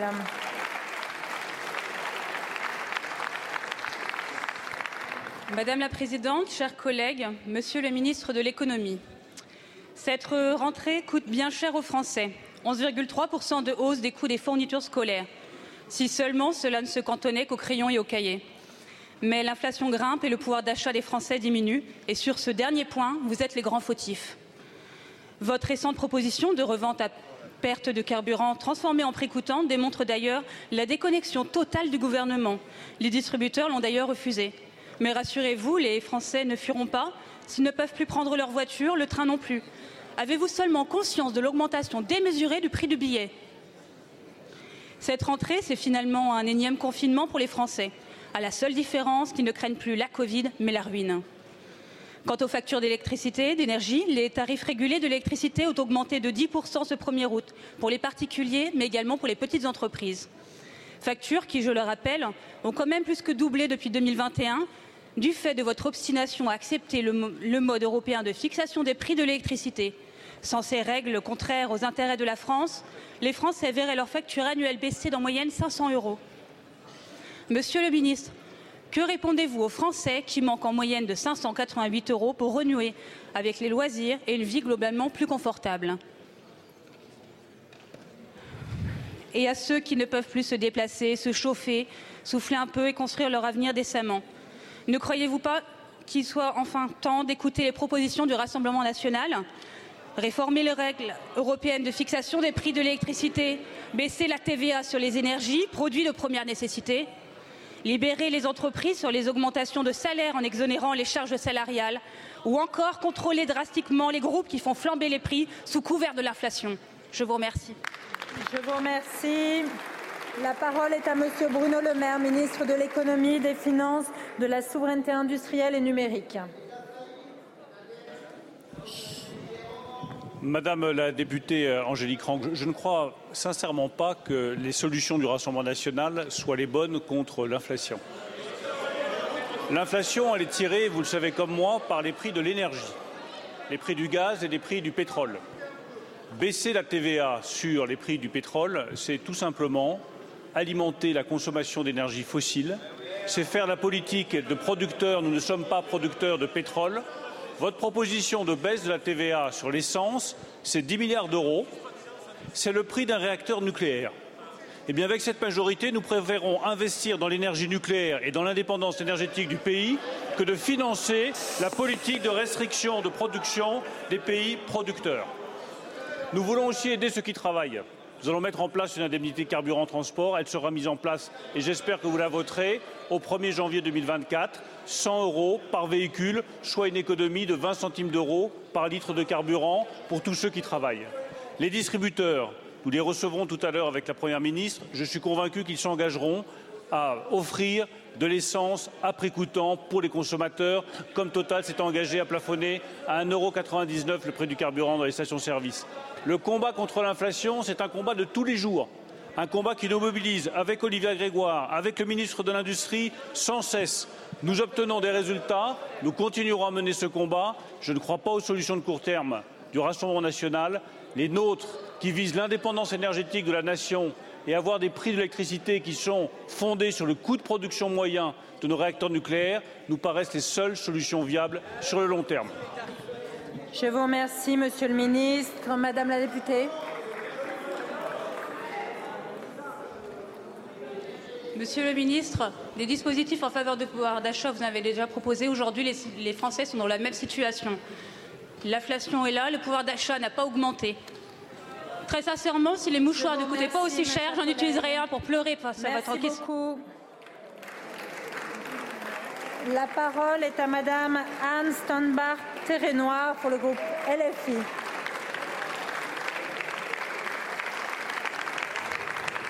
Merci Madame la Présidente.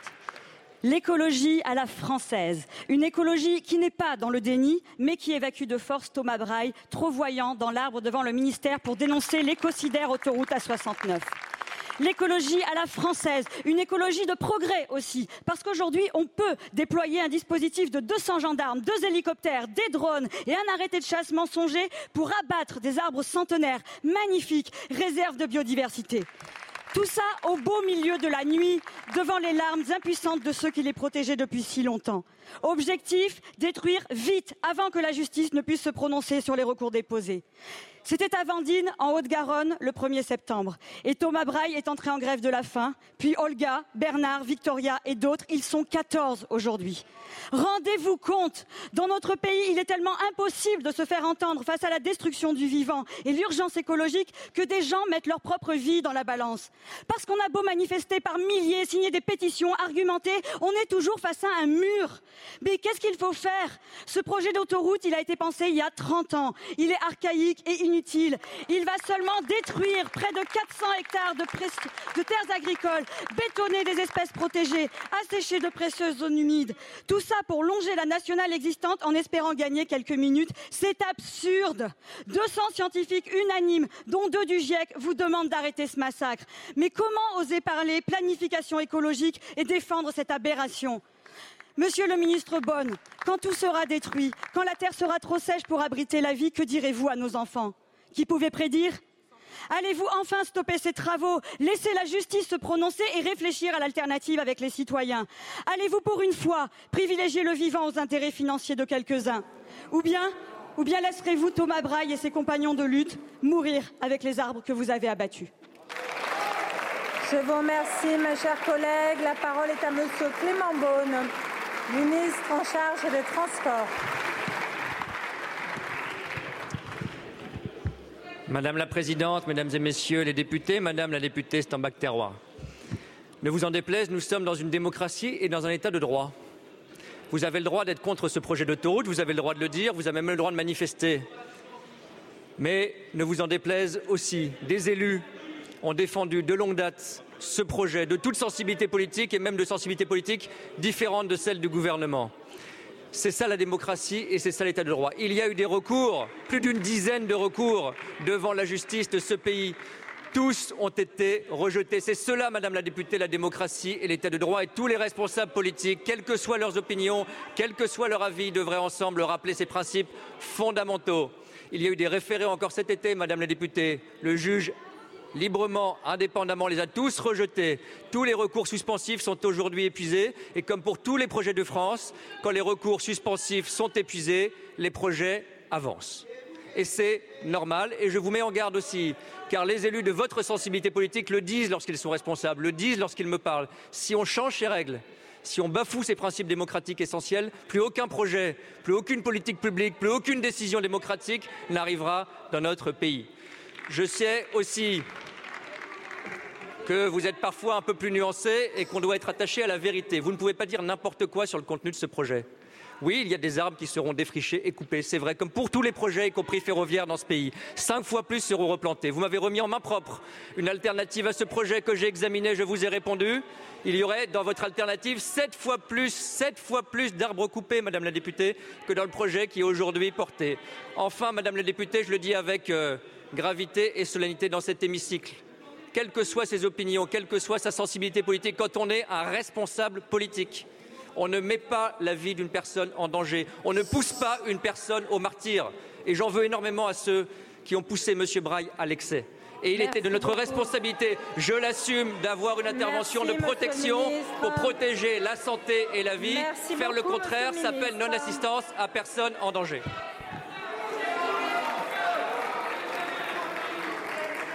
La parole est à Monsieur Hubert Hoth pour le groupe démocrate.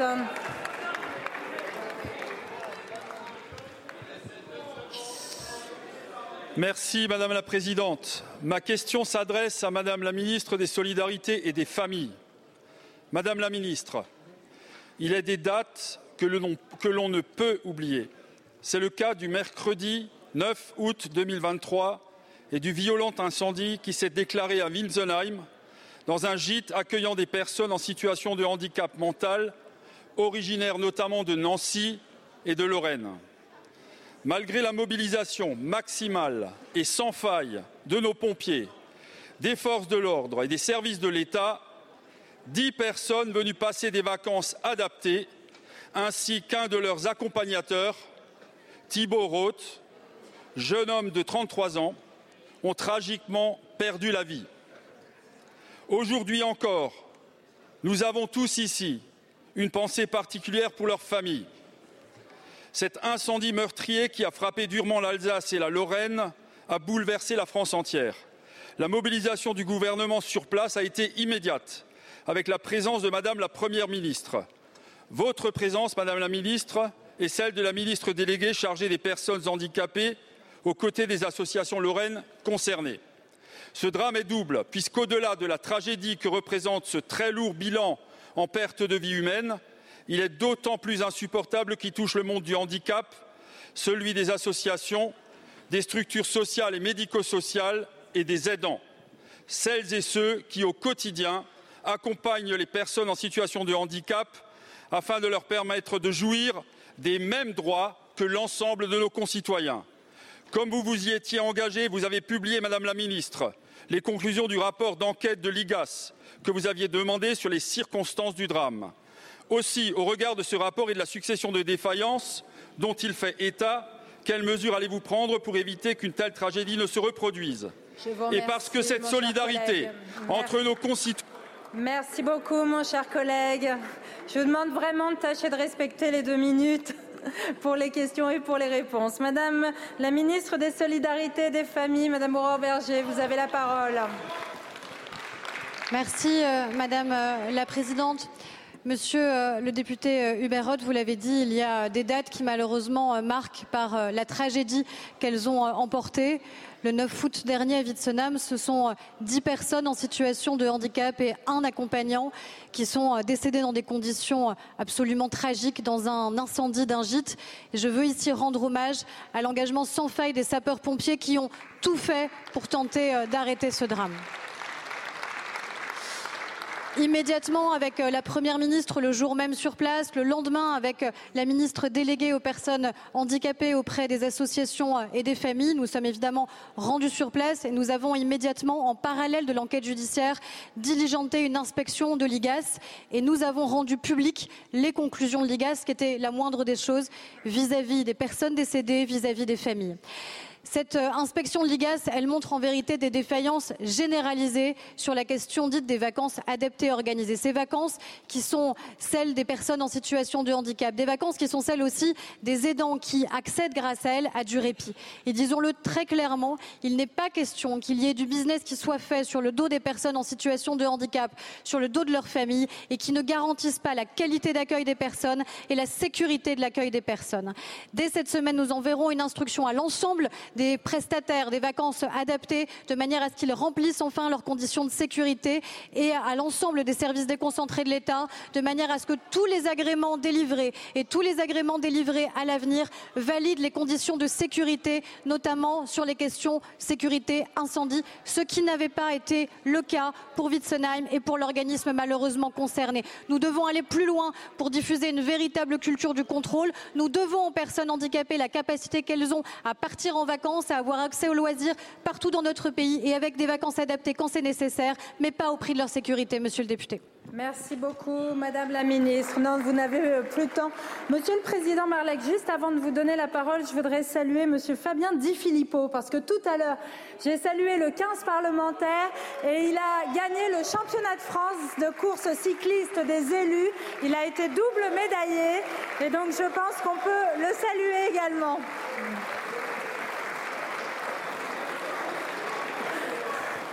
S'il y a d'autres sportifs dans l'hémicycle, qu'ils se signalent pour que je puisse les saluer également. Monsieur le Président Marlex, pour le groupe Les Madame Républicains. la Présidente, on est très fiers de notre champion Fabien Di Filippo. Madame la Première ministre, est-il possible de ne jamais apprendre de ses erreurs? Après Alstom, Alcatel, Technip, nous voilà donc à la veille d'un nouvel abandon de souveraineté industrielle avec le démembrement projeté du géant des services numériques Atos qui euh, emploie, je le rappelle, 50 000 personnes dans notre pays. Une fois de plus, les liquidateurs de l'industrie française sont à la manœuvre, se partageant, nous dit-on, déjà quelques centaines de millions d'euros de commissions et d'honoraires, ce qui est finalement pas mal pour une entreprise qui est soi-disant au pied du mur. Une fois de plus, on nous racontera qu'Atos est une entreprise privée et qu'il faut laisser faire. Ce serait oublier qu'Atos n'est pas une création spontanée du marché. Elle est l'héritière de la volonté politique du général de Gaulle de doter la France de supercalculateurs indispensables à notre dissuasion nucléaire. Elle est l'héritière de Bull, qui a bénéficié de centaines de millions d'euros de commandes publiques, de recherche publique par le CEA ou par le ministère des Armées. Atos, c'est la seule entreprise européenne capable de fabriquer des supercalculateurs indispensables dans le monde de l'intelligence artificielle. Elle héberge aussi les données sensibles de nombreux ministères. Elle est enfin au cœur de votre stratégie France 2030 sur le futur ordinateur quantique. Certes, Atos a perdu la confiance des marchés et 90% de sa valeur, mais elle est rentable et rien, rien ne justifie la précipitation. Votre gouvernement est-il donc prêt, Madame la Première ministre, à intervenir pour sauvegarder cet acteur majeur de notre souveraineté industrielle? Je vous remercie, Monsieur le Président. La parole est à Madame la Première ministre. Merci Madame la Présidente, Mesdames et Messieurs les députés, Monsieur le Président Olivier Marlex. Vous avez souligné avec force l'importance du dossier Atos. Cette conviction, je la partage totalement. C'est un enjeu de souveraineté essentiel pour notre pays. C'est pour cela que nous suivons ce sujet avec la plus grande attention. Nous sommes en particulier très attentifs à ce que les activités sensibles rassemblées dans l'entité Atos BDS disposent des moyens nécessaires pour poursuivre leur développement au sein d'une organisation qui assure la protection de nos intérêts. Je pense en particulier à l'activité des supercalculateurs. L'opération de rachat en cours concerne Tech Foundation, c'est-à-dire la branche d'Atos spécialisée dans l'infogérance. L'examen des différentes offres relève du conseil d'administration, donc une société privée dont l'État n'est pas actionnaire. Mais même si l'opération était menée à son terme, elle n'aurait aucune, aucune, incidence en termes de contrôle ou de droit de blocage sur les activités sensibles. Pour de telles activités, je rappelle que si une entité étrangère veut monter au capital d'une entreprise française, cela nécessite une autorisation du ministre de l'économie au titre du contrôle des investissements étrangers. À cet égard, notre pays est aujourd'hui mieux armé pour défendre sa souveraineté. Depuis six ans, nous avons considérablement renforcé les dispositifs de contrôle des investissements étrangers en France. Nous avons abaissé le seuil de déclenchement des contrôles.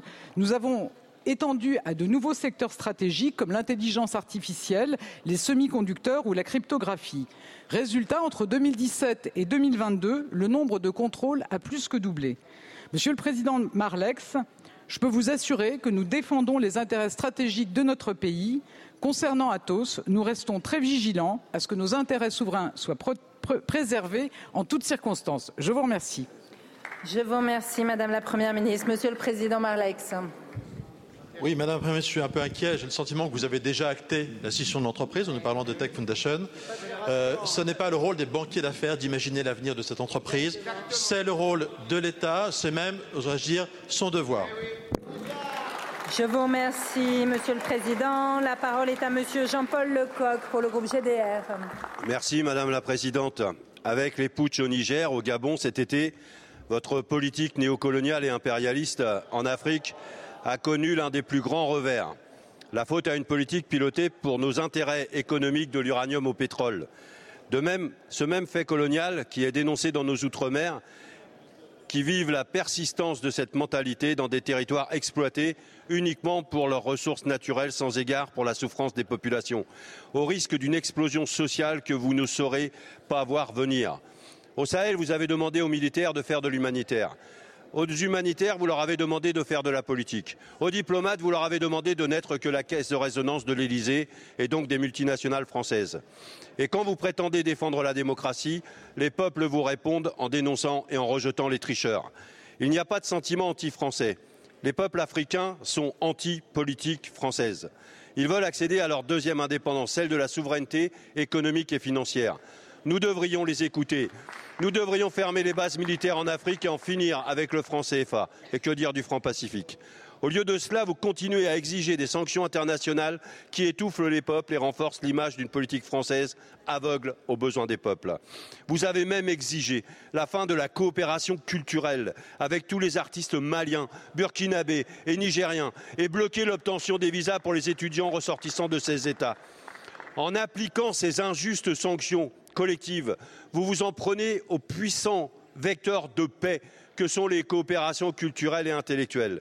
Madame Colonna et Monsieur Vigier, quand l'arrogance néocoloniale va-t-elle quitter nos politiques publiques?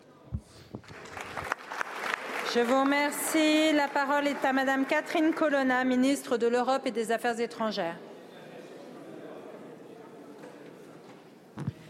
Merci Madame la Présidente. Monsieur le député Lecoq, il m'arrive d'être d'accord avec vous. J'espère que personne ne s'en offusque. Mais là, je ne saurais l'être tant vos propos dépassent la réalité. Au Gabon comme au Niger, notre politique est guidée par les deux principes qui nous gouvernent toujours.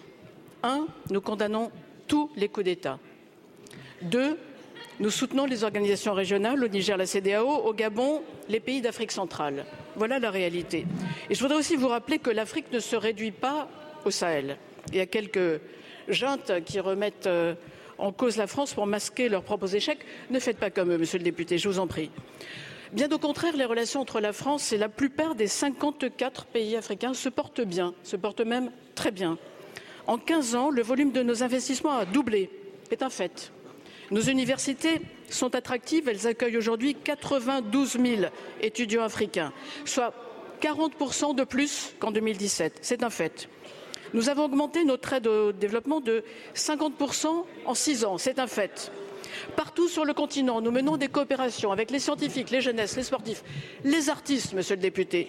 Et à propos des artistes, permettez-moi de dire que les mesures que vous évoquez n'ont jamais ni été prises, ni même n'ont été demandées.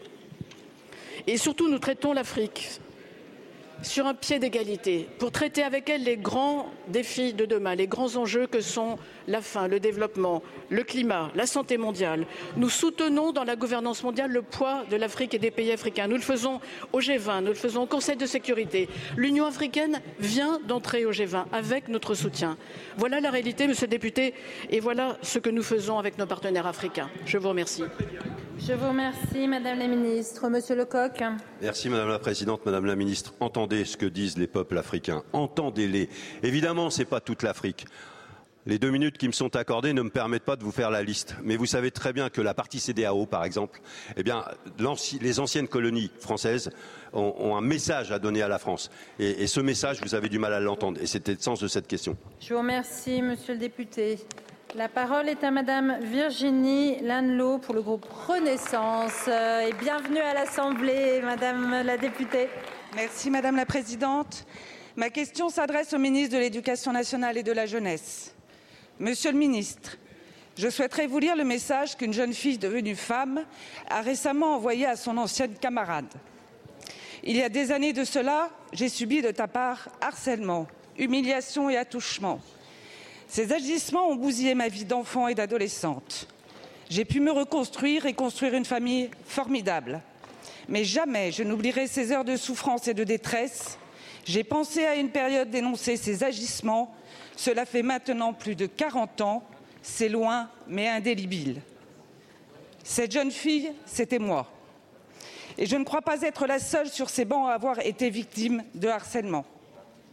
Un enfant sur quatre en est victime combien parlent. Le harcèlement scolaire est un drame intime, tue, enfoui, parfois toute une vie. Le harcèlement scolaire est un drame qui porte mal son nom car il ne s'arrête pas en vérité au mur de l'école. Il continue après les cours, au foot ou à la danse. Il revient par message ou sur les réseaux sociaux. La nuit, il hante les rêves qui deviennent des cauchemars. Il a droit de citer partout. C'est un drame qui se niche dans l'anodin, une violence qui ne réclame pas de coups, une blessure qui ne se part pas de sang. Je voudrais vous lire aussi ces mots d'enfant qu'il exprime si bien. Le harcèlement, c'est comme l'uranium, ça brûle de l'intérieur. Le harcèlement, ça commence par une étincelle, ça finit par un incendie. Maman, Ce n'est pas pour rire que j'ai voulu mourir. J'aurais voulu lire enfin les mots de tous ceux qui se sont donné la mort avant de parler, qui avant de parler ont dû crier dans leur tête, mais le silence les a emportés. Il n'est rien de pire que de ne pas parler, sauf peut-être de parler et de ne pas être entendu. Nicolas, comme dans d'autres, a parlé n'a pas été entendu. En parlant de honte, vous avez mis les mots justes, Monsieur le ministre, sur la réaction indigne de notre Académie. Je sais que vous avez à cœur que cette réaction partout change, mais pouvez-vous nous dire concrètement les actes que vous entendez mettre à ces mots pour partout, partout Merci les combattre? beaucoup, Je vous remercie. collègue. La parole est à Monsieur Gabriel Attal, ministre de l'Éducation nationale et de la jeunesse. Merci Madame la Présidente, Mesdames et Messieurs les députés, Madame la députée Virginie Lanlot. Marion, 13 ans. Evaël, 11 ans. Dina, 14 ans. Ambre, 11 ans. Lucas, 13 ans. Thibault, 10 ans. Chanel, 12 ans. Marie, 15 ans. Lindsay, 13 ans. Nicolas, 15 ans. Ces noms, ce sont ceux d'enfants enlevés à leurs parents. Ce sont ceux d'élèves enlevés à leurs enseignants. Ce sont ceux de jeunes enlevés à leur pays. Par un fléau, le harcèlement scolaire. Ce fléau, il ne connaît pas de frontières. Ce fléau, il tue. Et quand il ne tue pas par la mort, il tue la confiance en soi de jeunes qui ne demandent qu'à s'aimer et à aimer les autres. Madame la députée, j'ai fait dès ma nomination au ministère de l'Éducation nationale et de la jeunesse la lutte contre le harcèlement scolaire ma priorité absolue. Et je le dis de manière très claire, je ne reculerai devant rien. Je ne reculerai devant rien pour mieux prévenir. Je ne reculerai devant rien pour que la peur change de camp. Je ne reculerai devant rien pour que la honte change de camp. Nous avons d'ores et déjà commencé à agir avec des décisions importantes qui ont été prises cet été sur les sanctions à l'endroit des harceleurs. Demain, la Première ministre présentera, et nous serons à ses côtés, le plan interministériel de lutte contre le harcèlement pour aller plus loin, mieux prévenir, mieux détecter, mieux réagir. Nous sommes engagés sur ce sujet. Nous avons appelé à un électrochoc et je constate que l'électrochoc a commencé. Oui, la peur doit changer de camp. Oui, nous devons être plus efficaces dans la lutte contre le harcèlement scolaire. C'est ce que nous devons à tous les élèves de France, c'est ce que nous devons à toutes les familles de France, c'est ce que nous devons à l'école de la République et c'est ce que nous devons à notre nation. Merci beaucoup, Monsieur le ministre. La parole est à Monsieur Benjamin Lucas pour le groupe écologiste. Merci Madame la Présidente. Ce mardi, le président de la République s'est entretenu à Rome avec la présidente du Conseil italien, la néofasciste Giorgia Meloni. Ils se reverront vendredi à Malte. Alors, la France tiendra-t-elle enfin son rang? Se montrera-t-elle fidèle à sa tradition d'accueil et à la force universelle de son message humaniste Le président Macron cessera-t-il de mentir en affirmant que l'Europe est le continent qui, je cite, fait le plus alors que l'écrasante majorité des migrations dans le monde se fait entre pays du Sud? Comprendra-t-il enfin que le durcissement croissant des conditions d'accueil des nouveaux arrivants, que les 40 000 kilomètres de murs construits pendant le jeune 21e siècle ne produisent que deux effets, que deux seuls effets l'enrichissement des passeurs et l'augmentation du nombre de cadavres engloutis dans la Méditerranée? Comprendrez-vous que nous ne connaissons pas de crise migratoire, de submersion ou d'invasion comme le prétend l'extrême droite et qu'au total, les migrations ne concernent que 3,5% de la population mondiale, mais que 30 ans de politique répressive ont créé une crise de fraternité, une crise de l'accueil à laquelle doit répondre une politique ambitieuse de l'inclusion notamment en garantissant le droit à la scolarisation des mineurs non accompagnés dont l'UNICEF nous dit qu'il est gravement entravé, ou encore en soutenant les humanitaires qui, de Calais à Marseille, en passant par Briançon, sauvent des vies et je veux leur rendre hommage ici. Entendrez-vous ce que vous disent tous les chercheurs, toutes les études, tous les chiffres. Votre prétendu appel d'air n'existe pas, et notamment pas dû à notre modèle social, que d'ailleurs vous vous acharnez à effriter. Cesserez-vous enfin d'opposer les souffrances entre ceux qui fuient les guerres et ceux qui fuient la misère En clair, choisirez-vous la vérité et la confiance plutôt que le mensonge et la peur? Je vous remercie. La parole est à Monsieur Gérald Darmanin, ministre de l'Intérieur et des Outre-mer. Merci Madame la Présidente, Mesdames et Messieurs les députés. Monsieur le député Lucas, les questions migratoires sont des questions très difficiles parce qu'ils touchent, vous l'avez dit vous-même dans votre question, l'humain. Et des humains qui traversent euh, parfois, vous le savez, des conditions extrêmement difficiles pour aller vers la terre euh, qu'ils pensent être euh, promise, en tout cas une terre qui leur apporte une protection, qu'elle s'agit d'une protection politique, religieuse, de liberté sexuelle ou simplement pour fuir la famine ou les difficultés climatiques. Il est évident que la France a toujours tenu son rang. Il y a aujourd'hui, monsieur le député, vous le savez, 500 000 personnes qui sont protégées par l'OFPRA, c'est-à-dire par notre pays, sur le sol national. Et nous avons entre 100 000 et 130 000 demandes d'asile chaque année. Et chaque année, nous essayons de les étudier de la meilleure manière possible devant les difficultés euh, croissantes. C'est notamment pour cela que depuis 2017, nous finançons 123 000, par exemple, places de demandeurs d'asile, 30 000 de plus par rapport à 2018, ce qui explique que 80% des gens qui demandent l'asile sont logés par l'État et logés par, euh, par, les Français par leurs impôts. Cependant, euh, monsieur le député, tenir son rang, donner euh, l'asile, être au rendez-vous des questions migratoires, ce n'est pas tout accepté. Et il faut distinguer, et je crois que c'est débat de toutes les démocraties, il n'y a pas une démocratie au monde et même les Verts allemands ont voté le pacte migratoire et vous devriez peut-être être un peu solidaire de vos collègues à laquelle vous avez des alliances politiques parce que oui, il faut distinguer la personne qui vient demander l'asile dans notre continent, qui doit être accueillie le mieux possible, le plus rapidement possible. C'est ce que nous portons dans le texte euh, immigration que j'ai l'honneur de présenter euh, dans les deux chambres euh, dans les semaines qui viennent.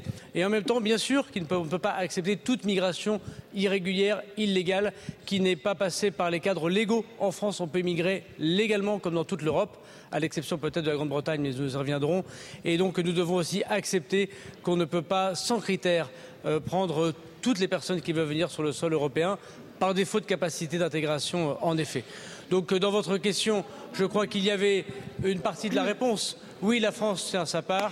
Non, la France ne peut pas prendre toute la part de tous les autres. Merci beaucoup, Monsieur le Ministre. Monsieur Lucas. Monsieur le ministre de l'Intérieur, la France est grande quand elle porte un message de fraternité, de générosité et d'accueil. Décidément, le macronisme restera comme quelque chose de tout, tout petit. Je vous remercie. La parole est à Madame Estelle Youssoufa pour le groupe Lyot. Merci Madame la Présidente. Ma question s'adresse à Madame la Première ministre parce que c'est ici l'action de son gouvernement que je questionne. Demain matin, Madame Mayotte sera dans la rue pour hurler de soif pour vous rappeler que nous survivons à peine sans eau, vous rappeler que l'accès à l'eau potable est un droit que vous devez nous garantir. À Mayotte, nous n'avons que quelques heures d'eau tous les deux trois jours, une eau que l'ARS s'obstine à répéter potable, mais qu'il faut faire bouillir avant de consommer. Une eau puante, marron mais potable, l'ARS de Mayotte n'a-t-elle donc rien appris des scandales sanitaires? Le pack d'eau se vend entre 5 et 12 euros à Mayotte. Pour une famille de 4 personnes, c'est au minimum 6 bouteilles par jour, soit un budget d'environ 300 euros par mois. Alors que votre gouvernement distribue des chèques carburant, quand mettez-vous en place un chèque eau pour Mayotte? Quand effacez-vous les factures d'eau que les Mahorais reçoivent parce que l'air fait tourner l'eau des compteurs? Le gouvernement a distribué 600 000 bouteilles d'eau pour les plus vulnérables. Je vous dis merci, mais quid du reste de la population? Sans eau, tous les Mahorais ne sont-ils pas tous vulnérables? Parlons du risque de typhoïde et de choléra sur notre île qui compte de nombreux bidonvilles. La crise sanitaire est imminente alors que notre seul hôpital s'effondre avec une centaine de soignants qui manquent à l'appel dans le plus grand désert médical de France. Nos écoles, nos lycées ferment faute d'eau dans des robinets ou à cause de la violence qui a repris parce que Wambouchou est suspendu. Quid de la scolarité de nos enfants? Pourquoi ne profitez-vous pas de la sécheresse pour nettoyer les rivières et les retenues collinaires, pour clôturer nos réservoirs d'eau? Pourquoi n'avez-vous pas commandé des citernes pour équiper tous les foyers mahorais Combien de temps Mayotte peut-elle tenir dans l'état actuel des coupures et des réserves d'eau? Mayotte est en train de basculer en enfer, le préfet est dépassé. Ma question, votre gouvernement a-t-il démissionné à Mayotte? Sommes-nous, nous, Mahorais, sortis de la République? Quand allez-vous agir à hauteur de cette crise et de la République? Je vous remercie. Je vous remercie. La parole est à Monsieur Philippe Vigier, ministre délégué aux Outre-mer. Merci Madame la Présidente, euh, Mesdames, Messieurs les députés, Madame la députée. La situation de Mayotte, vous l'avez décrite, elle est inédite, elle est gravissime. Et avec le gouvernement, je peux vous dire que nous sommes totalement mobilisés autour de la Première ministre, Gérald Darmanin. Et je tiens à dire ici que cette crise, Madame la députée, elle exige d'être à la hauteur des enjeux. Tout d'abord, Vous l'avez rappelé, le préfet a dû prendre des mesures drastiques de réduction de l'eau deux jours sur trois. C'est-à-dire que les Mahoraises et les Mahorais, qui font preuve d'une résilience formidable, ont de l'eau un jour sur trois. Deuxièmement, nous avons fait quoi? Nous avons mis en place ce qu'on appelle des chemins de l'eau pour sécuriser les écoles, les services publics et les établissements de santé. Nous avons mis en place des, vous le savez, dans, chacune des communes, en accord avec les élus, ce qu'on appelle des rampes d'eau pour pouvoir apporter de l'eau là où il n'y en a pas. Nous avons apporté pour les écoles, pour 31 écoles, c'est vrai qu'ils n'ont pas d'eau, des bonbonnes de 1000 litres, de manière à ce qu'on puisse apporter aux enfants de l'eau sanitaire. Mais ça ne suffit pas. Vous l'avez rappelé, Madame la députée, et je tiens à dire devant la représentation nationale que grâce à vous, nous avons élargi le public de celles et ceux qui bénéficient de bouteilles d'eau. Ce ne sont pas 600 000 bouteilles, mais 5 400 000 bouteilles d'eau qui ont été commandées. Et je dis ici solennellement que les Mahorais et les Mahorais que nous souhaitons les plus protéger auront des bouteilles d'eau jusqu'à ce que la crise soit résolue. Nous n'en restons pas là. 35 millions d'euros sont engagés immédiatement pour faire ce qu'on appelle un schéma d'interconnexion d'eau potable. Colmater les fuites, parce qu'il y a énormément de fuites dans le réseau mahorais et nous sommes à côté des élus locaux. La Légion est mobilisée. Le ministre de l'Intérieur, ce matin, a décidé de mobiliser la sécurité civile. Les armées le sont avec service, euh, le service militaire adapté. Les élus le sont avec les centres communaux d'action sociale. Bref, nous sommes tous sur le pont. Et j'annonce enfin que deux usines de dessalement verront le jour fin 2024. En attendant, nous serons à vos côtés. Tout le gouvernement est mobilisé et sous l'autorité de la Première ministre et du ministre de l'Intérieur, croyez bien que nous serons à vos côtés. Je vous remercie, mon cher collègue. La parole est à Madame Maude Bréjon pour le groupe Renaissance. Merci. Merci Madame la Présidente. Chers collègues, ma question s'adresse à Madame la Ministre des Solidarités et des Familles. Madame la Ministre, la précarité qui touche de nombreuses familles françaises est rarement un hasard social. Au contraire, elle se transmet d'une génération à l'autre. Certains appelleront ça assignation à résidence, d'autres déterminisme, mais le constat est le même. Votre enjeu, notre enjeu, est donc double. Aider les Français touchés par la pauvreté à en sortir plus rapidement et lutter durablement contre cette reproduction qui traverse les générations et touche toutes les sphères de la vie. Si notre modèle social fait partie des plus robustes et des plus redistributifs au monde, et sans jamais omettre tout ce qui a été réalisé ces dernières années pour protéger les Français, la réalité que j'ai décrite précédemment est accrue par les crises que l'on traverse, et notamment par la crise climatique. Si la planète est la même pour tous, nous ne sommes pas tous égaux face au réchauffement climatique. Les classes populaires, les familles les plus pauvres en sont et en seront les premières victimes. Parce qu'elles sont les plus vulnérables face à notre dépendance aux énergies fossiles, quand les prix des factures de gaz et d'électricité grimpent, quand l'accès à l'eau et à une alimentation saine dès le plus jeune âge devient plus difficile, qu'on n'a plus les moyens de sortir de sa passoire thermique. La question écologique appelle donc, et peut-être avant tout, une réponse sociale et solidaire.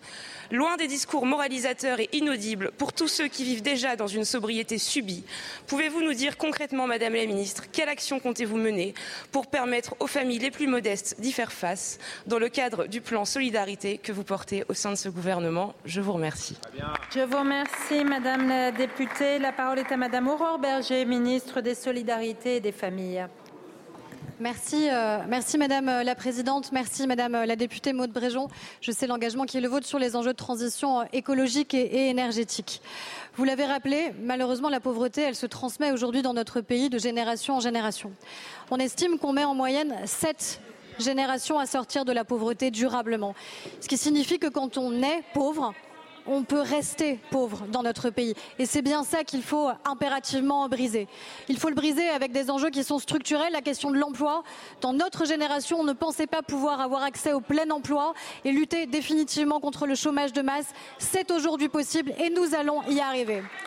Évidemment, il faut aller plus loin pour faire que le travail paye. C'est tout l'enjeu de la conférence sociale portée par la Première ministre et par le ministre du Travail. Puis vous l'avez dit, il y a la manière avec laquelle la transition énergétique peut, de manière différente, toucher les Français. Et aujourd'hui, on a une forme de double peine qui touche les personnes qui sont les plus vulnérables dans notre pays. À la fois, elles sont moins responsables du dérèglement climatique, mais elles le payent plus. Elles le payent sur les mobilités, elles le payent sur la précarité énergétique de leur logement, elles le payent sur l'accès à une alimentation durable et de qualité. Et c'est ça que nous avons ajouté dans le pacte des solidarités, parce que lutter contre la pauvreté, c'est aussi garantir que la transition écologique et énergétique, elle soit juste. Et pour qu'elle soit juste, elle doit donc être solidaire. C'est ce que nous faisons avec le ministre de l'écologie, notamment sur la question de la précarité énergétique, puisqu'on double les moyens justement pour lutter contre cette précarité énergétique. C'est ce qu'on fait sur la question du logement, en particulier l'hébergement d'urgence qui est garanti grâce au pacte des solidarités avec 203 000 hébergements d'urgence. C'est ce qu'on fait sur l'alimentation et je pense en particulier à nos enfants, les petits déjeuners gratuits, les cantines à 1 euro permettant une tarification sociale. C'est la garantie que nos enfants aient accès à une alimentation saine et de qualité parce qu'on n'étudie pas bien si on étudie le ventre creux. Donc oui, notre engagement, il est total, évidemment, dans la lutte contre la pauvreté dans notre pays. Je vous remercie. Je vous remercie, Madame la Ministre. La parole est à Monsieur Kevin Pfeffer du Rassemblement national. Merci Madame la Présidente. Monsieur le ministre des Comptes publics, quand vous avez votre taxe foncière qui augmente, ce n'est pas le gouvernement, c'est votre commune qui le décide et c'est un scandale. Ces mots d'un culot monstre, vous les avez reconnus, ce sont ceux du président Macron. Un culot monstre au service du mensonge. Car la hausse de la taxe foncière est bel et bien due au gouvernement dans les 30 000 communes qui n'ont pas touché à leur taux. Cette hausse de 7,1%, jamais vue depuis près de 40 ans, est due au choix de ce gouvernement d'indexer les valeurs locatives sur l'inflation. Mesure prise dès votre arrivée au pouvoir en 2017. Et Monsieur Cazenave, vous nous avez prévenu il y a quelques jours, ça sera à nouveau plus 5% pour les propriétaires en 2024. Au final, en trois ans seulement, les taxes foncières augmenteront de plus de 16%. Alors bien sûr, à cette spoliation s'ajoute l'augmentation des taux par certaines communes. D'ailleurs, si on pensait que la guerre fiscale à la France des 34 millions de propriétaires était réservée à la gauche, pas de jaloux quand il faut les faire passer à la caisse. Paris, plus 52%, socialiste. Meudon, plus 43%, UDI. Grenoble, plus 24%, Vert. Bobigny, plus 24%, PCF. 3, Metz, Courbevoie, plus 20%, LR. Et où En Marche, parce qu'on, comme toujours, on ne sait plus trop dans ces cas-là. Mais vous ne trouverez dans cette liste aucune des communes gérées par le Rassemblement national. À Fréjus et Perpignan, les taux n'ont jamais été augmentés. À Hénin-Beaumont, Hayange ou Beaucaire, les taux ont même baissé. Et ceci, il faut le dire, malgré la hausse non compensée des coûts pour nos communes, point d'indice des fonctionnaires, mais surtout énergie et inflation, encore de votre responsabilité. Nous l'avons proposé lors du dernier budget, un amendement pour limiter l'augmentation par les communes de leur taux, un autre amendement pour plafonner à 2% l'augmentation des valeurs locatives, mais vous les avez rejetés. Pire, vous avez imposé vos choix par 49.3. Alors tout cela, Monsieur le Ministre, est le fruit de choix politiques. Nous faisons le choix de la paix fiscale et de rendre leur argent aux contribuables. Et vous et le président Macron, quand allez-vous cesser de mépriser les élus locaux et de faire la poche des Français? Je vous remercie. La parole est à Monsieur Thomas Cazenave, ministre délégué chargé des comptes publics. Merci Madame la Présidente, Mesdames et Messieurs les, députés, monsieur le, monsieur le député. Je veux le dire clairement, la taxe foncière est une taxe 100% locale. L'Assemblée nationale, l'Assemblée nationale en 2016 a choisi à une immense majorité l'indexation des bases foncières sur l'inflation. Donc ce n'est pas une décision de ce gouvernement, c'est un choix d'indexer les bases foncières. Et sur cette base-là, les élus, en responsabilité, choisissent d'augmenter les taux, de maintenir les taux ou de baisser les taux. Ils ont le choix. C'est un impôt local. Et en aucune manière, c'est l'occasion de, de, vous dire que vous ne pouvez pas expliquer la hausse de la taxe foncière par la suppression de la taxe d'habitation qui a été compensée à l'euro près par l'État pour les communes. Et enfin, je tiens à vous dire, monsieur le député, quand vous défendez un amendement qui vise à plafonner, l'évolution des bases foncières à 2%, vous privez les collectivités territoriales de 1,9 milliard d'euros. Donc deux fois l'indexation de la DGF que vous réclamez. Donc un peu de cohérence, monsieur le député. Vous avez l'indexation à géométrie variable. Un jour, vous l'indexez la, la, la, dotation et le lendemain, vous voulez plafonner la taxe foncière.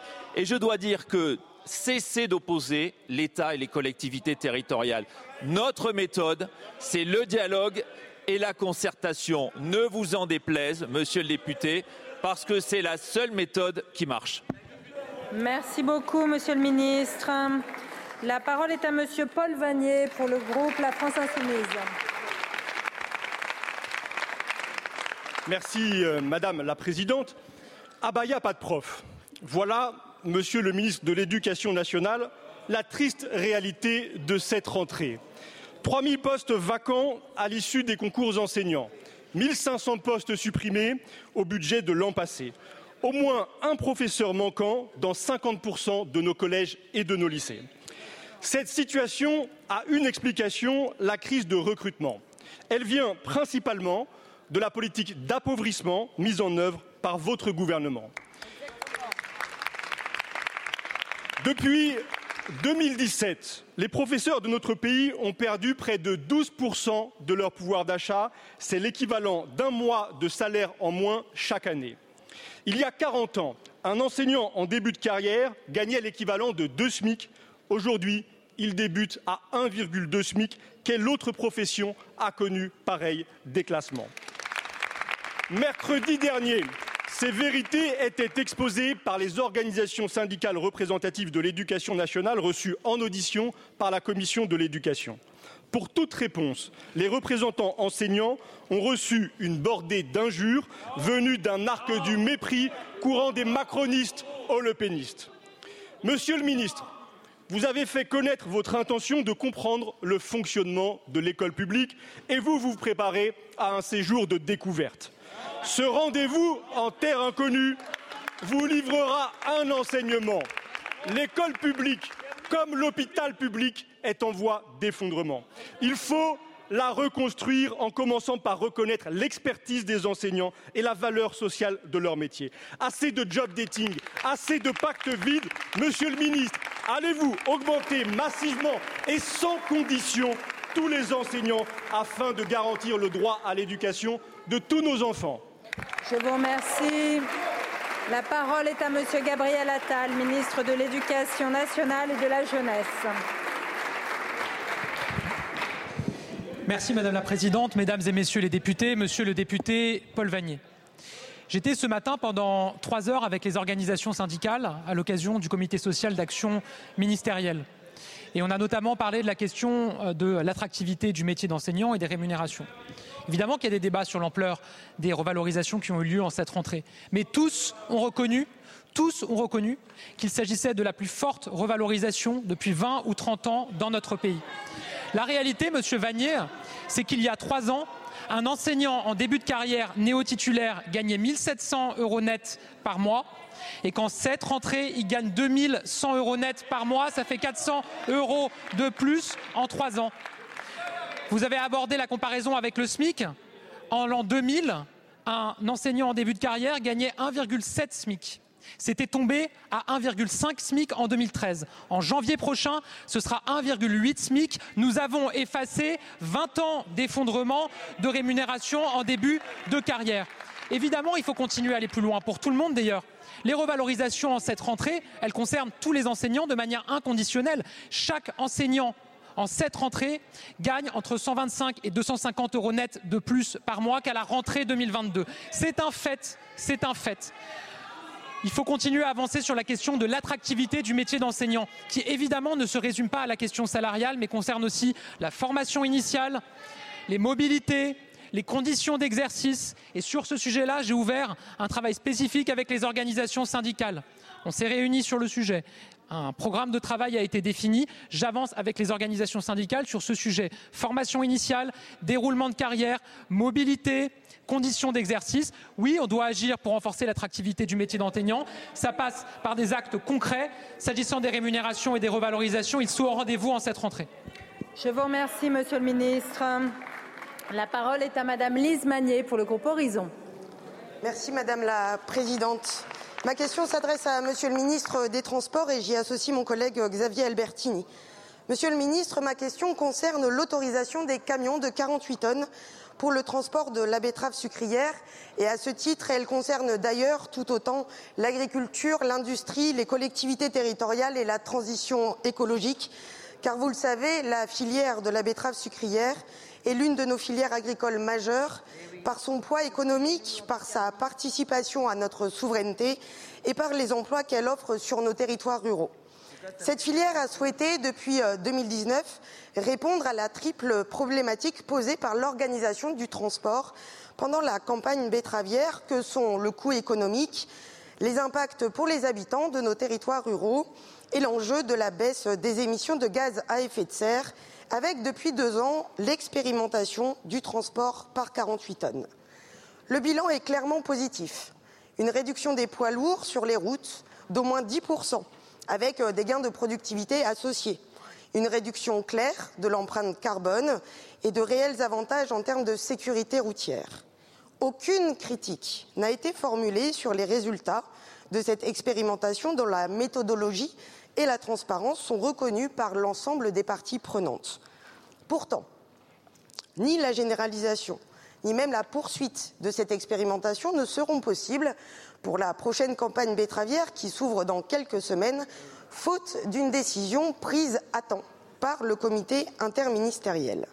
Aussi, Monsieur le Ministre, comment peut-on expliquer à l'ensemble des acteurs que leurs efforts ne pourront pas être poursuivis cette année? Et surtout, Monsieur le Ministre, quelle orientation allez-vous donner lors du prochain comité interministériel pour permettre effectivement la poursuite de ce transport en 48 tonnes, unanimement approuvé et demandé par les professionnels locaux? Je vous remercie. Merci beaucoup. La parole est à Monsieur Clément Beaune, ministre chargé des Transports.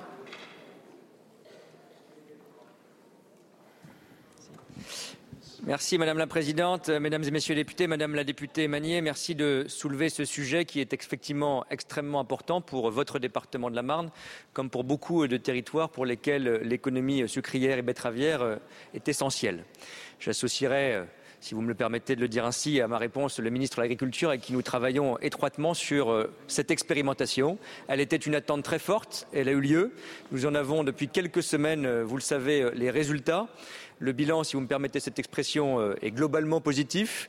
Je me dois d'être un tout petit peu plus nuancé que le panorama que vous avez tracé, puisque un certain nombre d'acteurs professionnels, notamment dans le secteur des transports, sont plus nuancés, que euh, les professionnels de l'agriculture et de la filière sur euh, l'expérimentation et certaines collectivités locales nous ont fait remonter quelques difficultés pour être tout à fait complet parce que l'impact sur les chaussées, l'entretien des routes, notamment pour les plus petites communes, est important.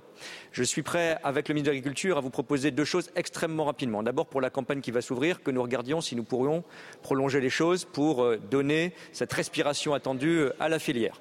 Deuxièmement, pour la suite, et nous devons regarder euh, avec la concertation le rapport plus en détail, consulter notamment l'association des départements de France, consulter l'association des maires de France dans les toutes prochaines semaines, recueillir leur avis et début 2024, savoir si, au-delà de ces phases d'expérimentation, nous irions vers une reconduite, voire une généralisation, en tenant compte, car nous devons le faire objectivement et sincèrement, des difficultés qui sont remontées, tant, j'y insiste, par les petites communes, pour leur équipement et leur voirie, que pour les filières de transporteurs.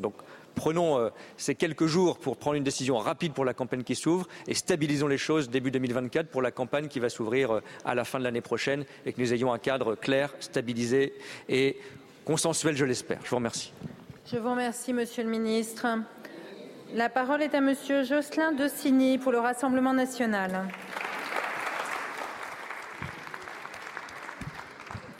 Merci Madame la Présidente. Ma question s'adresse au ministre de la Santé. Monsieur le ministre, le cancer est de loin considéré comme la maladie du siècle.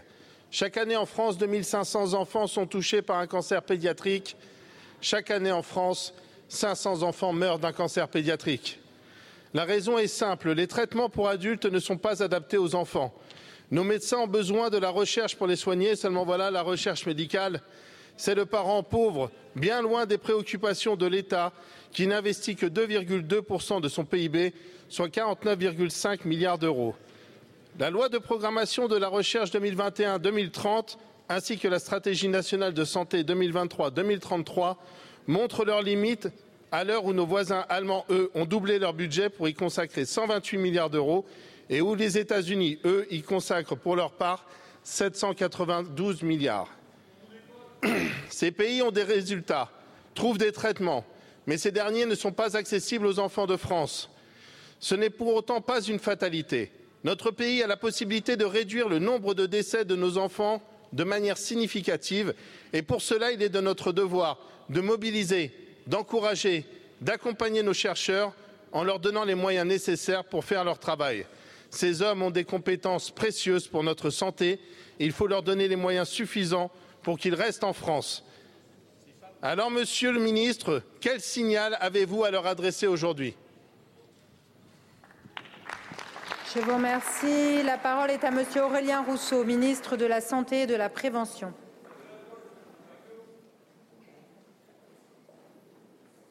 Madame la Présidente, Mesdames et Messieurs les députés, Monsieur le député. Euh, permettez-moi tout d'abord de, saluer l'initiative euh, Septembre en Or qui est relayée euh, dans cet hémicycle notamment inlassablement par Michel Lozana et Sandrine Josso et qui vous a réunis et nous réunit tous autour de cette grande cause que sont les cancers pédiatriques. Les cancers pédiatriques, ce sont des souffrances intolérables des souffrances pour les parents, pour les enfants. Ce sont aussi des solidarités inoubliables. Et je pense ici aux soignants qui, de l'Institut Gustave Roussy à l'Institut Paoli Calmette, en passant par l'IHOP à Lyon, tous les jours aident, soignent et, cherchent pour trouver des solutions. Et aujourd'hui, sur les 2500 cancers pédiatriques qu'on qu diagnostique chaque année en France, 80% euh, trouvent une solution. Mais, monsieur le député, vous l'avez dit, 20% de ces cancers aujourd'hui sont des maladies euh, qu'on n'arrive pas à soigner. Et je présiderai dans quelques jours le comité de pilotage de la stratégie décennale sur le cancer. Et je peux vous l'annoncer ici, la priorité des priorités, c'est celle de l'investissement dans la recherche, dans la recherche pour ces cancers pédiatriques, parce qu'effectivement les protocoles de recherche sont plus longs, sont plus difficiles. Dans l'optimisation thérapeutique, c'est aussi un point important dans l'accompagnement des familles, c'est un point décisif, dans l'identification des déterminants de santé qui conduisent au cancer.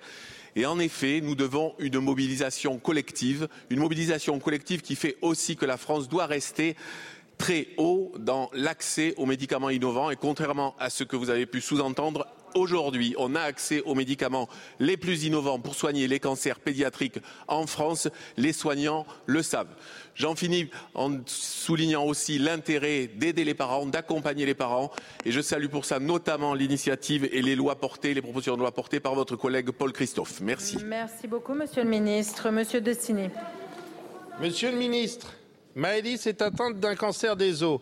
Elle aurait aimé être ici aujourd'hui pour entendre votre réponse, mais elle est clouée sur un lit d'hôpital. Du haut de ses 13 ans, elle se bat pour trouver des fonds pour la recherche et sensibiliser la population à la lutte contre les cancers pédiatriques. Monsieur le ministre, elle attend de vous une réponse claire. Qu'allez-vous faire concrètement pour la recherche et surtout, quand allez-vous le faire? Je vous remercie. La parole est à Monsieur Bastien Lachaud pour le groupe La France Insoumise. Madame la Présidente, Madame la Première ministre, 19 bombardements et plusieurs centaines de victimes civiles en Égypte exécutées par le régime d'Al-Sisi. Voilà le bilan de l'opération française Sirli, très loin des objectifs de lutte contre le terrorisme qui étaient invoqués à l'origine. Et vous le saviez, des notes du renseignement militaire le prouvent. D'ailleurs, le classement secret défense de ces notes est illégitime. Il vise uniquement à faire obstacle à la manifestation de la vérité, la complicité de la France dans ces crimes. Il est donc contraire à l'instruction générale sur la protection de la défense nationale. Il aurait fallu cesser immédiatement cette coopération et dénoncer son détournement fait par l'Égypte. Mais qu'avez-vous fait? Porter plainte contre le média Disclose et la journaliste Ariane Lavrieux qui ont révélé ce scandale. Avec quelles conséquences? 40 heures de garde à vue pour la journaliste et une perquisition dans le seul but de débusquer ses sources. Ce sont les principes fondateurs de notre République, de notre démocratie que vous bafouez. Complicité des crimes d'un régime dictatorial, usage illégitime du secret défense, atteinte à la liberté de la presse. Madame la Première ministre, il est urgent que cesse cette dérive autoritaire. Madame la Première ministre, allez-vous retirer la plainte du ministère des Armées? Allez-vous garantir le secret des sources des journalistes? Allez-vous cesser la persécution d'Ariane Lavrieux? Allez-vous lever le secret défense sur l'opération Sirli? Allez-vous condamner les crimes du général Al-Sisi? Allez-vous cesser enfin de vendre des armes qui servent quotidiennement à réprimer le peuple égyptien?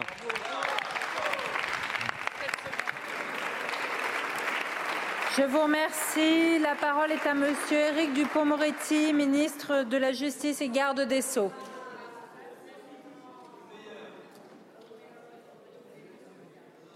Merci, merci Madame la Présidente. Euh, mesdames, Messieurs les députés, Monsieur le député, ne vous en déplaise, la justice de notre pays est totalement indépendante. Je vous remercie, Monsieur le ministre. Monsieur Lachaud.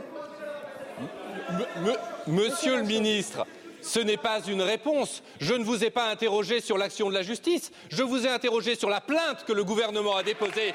Je vous ai interrogé sur le choix que le gouvernement a fait de classer secret défense des notes de la direction du renseignement militaire qui ne visent qu'à une chose, cacher la culpabilité de la France. Mais alors, dans des actions illégales. Merci beaucoup. Monsieur le ministre de la Justice. Ne vous en déplaise, monsieur le député, lorsque l'action publique est en marche, eh bien, la justice doit faire son travail. Et si la justice estime que cette plainte ne doit, pas prospérer, elle le dira. Et si elle estime le contraire, elle le dira également en toute indépendance, une fois encore, une fois encore, une fois encore, une fois encore, mais c'est ma réponse, ne vous en déplaise. Merci beaucoup, Monsieur le ministre. La parole. Vous êtes libre de vos questions. Le gouvernement est libre de ses réponses. La parole est à Monsieur Ludovic Mendes pour le groupe Renaissance. Merci Madame la Présidente. Ma question s'adresse à Madame la Ministre des Sports et des Jeux Olympiques et Paralympiques de France. Ce vendredi 8 septembre a été marqué par le début de la Coupe du Monde de rugby au Stade de France, par une magnifique et fantastique victoire du 15 de France face aux Blacks. Étant fan de rugby, ancien joueur amateur, je suis avec beaucoup d'attention et d'émotion à la Coupe du Monde que nous accueillons en France. D'ailleurs, d'autres Coupes du Monde ont eu lieu juste avant celle-ci. La Coupe du Monde militaire, qui s'est déroulée en Bretagne, au cœur de la circonscription de notre collègue Nicole Lepé, nous a permis de voir l'équipe de France triompher et être sacrée championne du monde. Fierté que je sais partager sur l'ensemble des bancs de la représentation nationale. Avec quelques collègues, nous avons aussi participé à notre Coupe du Monde des parlementaires où nous sommes invaincus avec quatre victoires en quatre matchs. Et merci Madame la Présidente pour les honneurs du début de séance. C'est donc un sans faute pour notre rugby. Nous espérons collectivement que les Bleus du 15 de France continuent sur cette belle dynamique et c'est l'occasion de souhaiter à nos blessés un prompt rétablissement. Permettez-moi de remercier et de féliciter l'ensemble des bénévoles et des clubs qui font vivre ces Coupes du Monde sur l'ensemble du territoire, comme cela se fait à Metz grâce au RCMS Moselle. Cet amour du rugby qui nous partage m'oblige à, paraph à, paraphraser Mathieu Blin, formidable entraîneur du 15 parlementaire et éminent joueur du Stade français. Que nous portions le maillot d'une équipe professionnelle ou amateur, que nous jouions un, match de championnat ou une Coupe du Monde, les émotions et les, et les frissons que nous procure ce sport sont les mêmes. En effet, lorsqu'on entre sur le pré, vêtu de nos couleurs, l'effort collectif, le respect de l'adversaire et l'envie de gagner nous stimulent toutes et tous. Nous sommes à la mi-temps de cette Coupe du Monde. Nous pouvons lire même dans les médias que nous explosons les compteurs, mais qu'en est-il vraiment? Quel est-il du bilan à mi-parcours?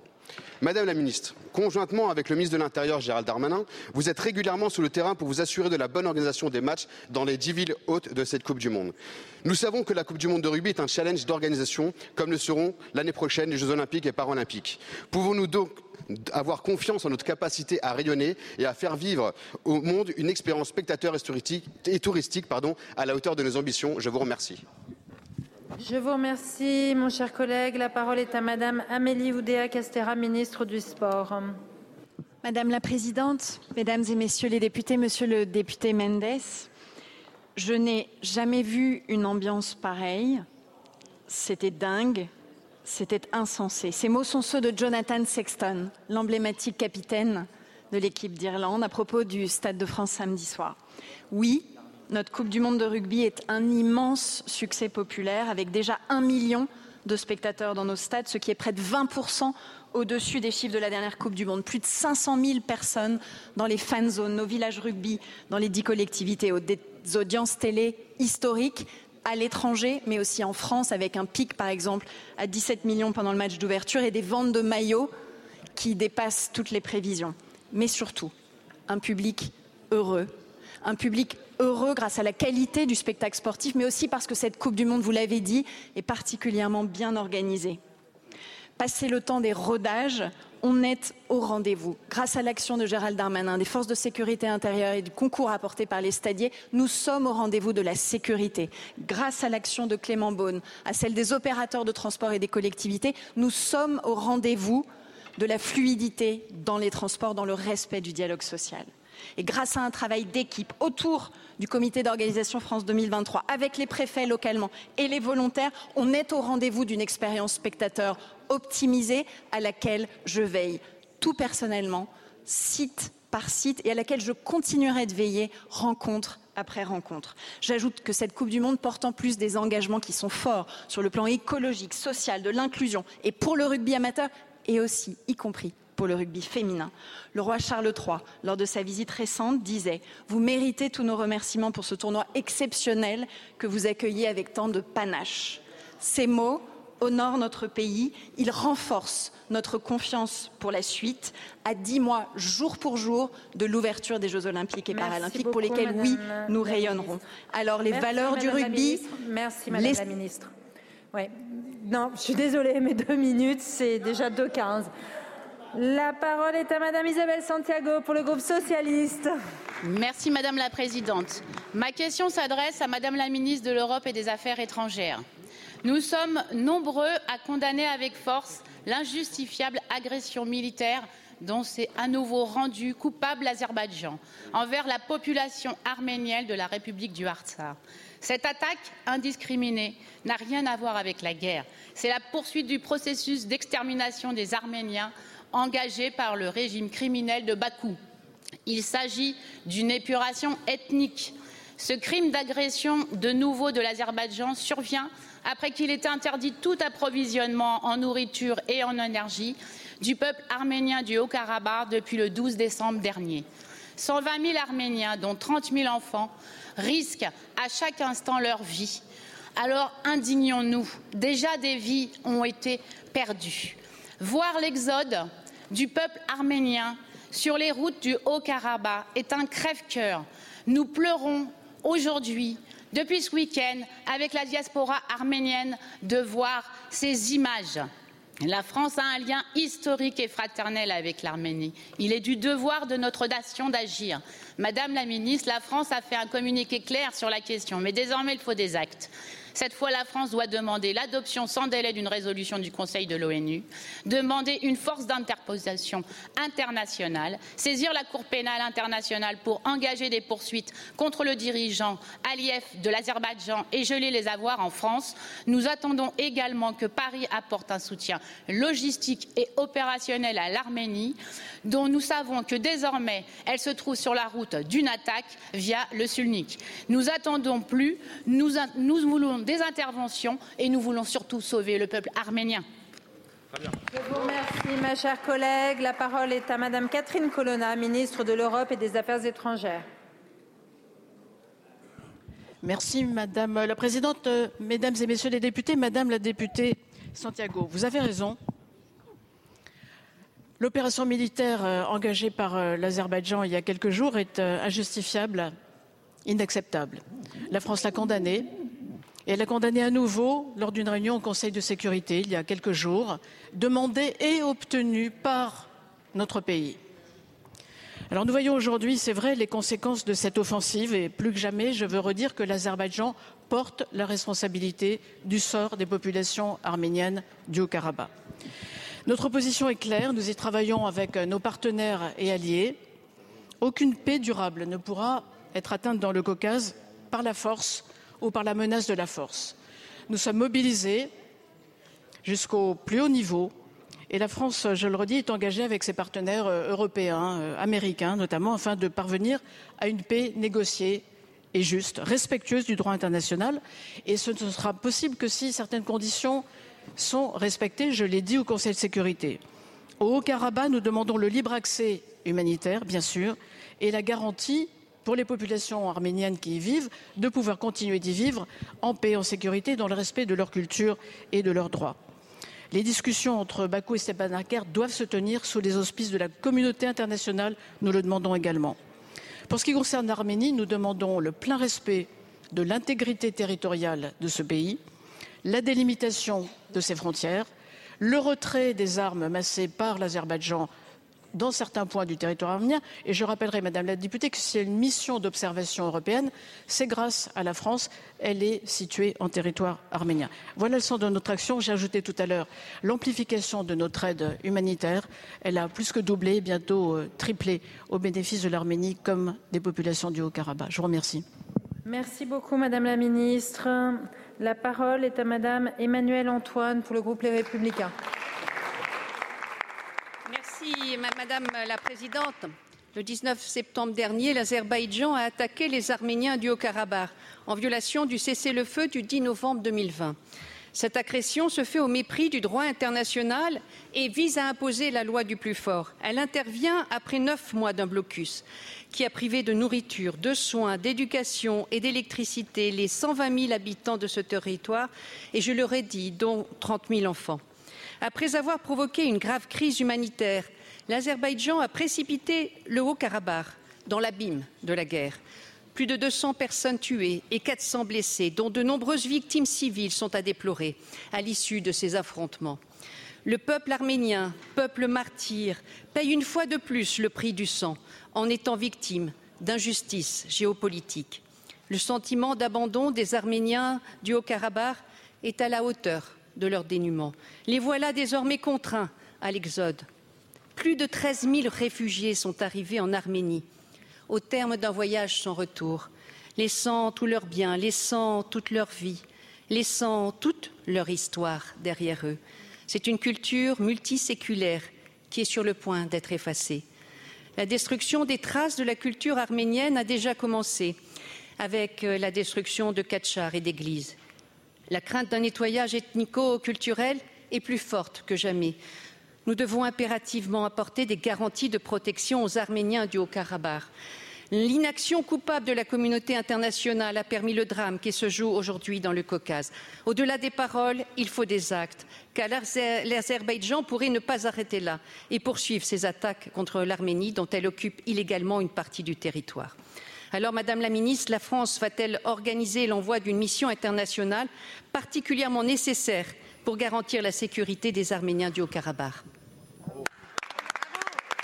Je vous remercie, ma chère collègue. La parole est à Catherine Colonna, ministre de l'Europe et des Affaires étrangères. Merci, Madame la Présidente, Mesdames et Messieurs les députés, Madame euh, la députée Antoine. Je vous remercie de votre question qui m'offre euh, l'occasion de compléter mes réponses précédentes et en particulier de dire ce qui est aucun pays, aucun, n'aide davantage l'Arménie que notre pays, et vous le savez très bien.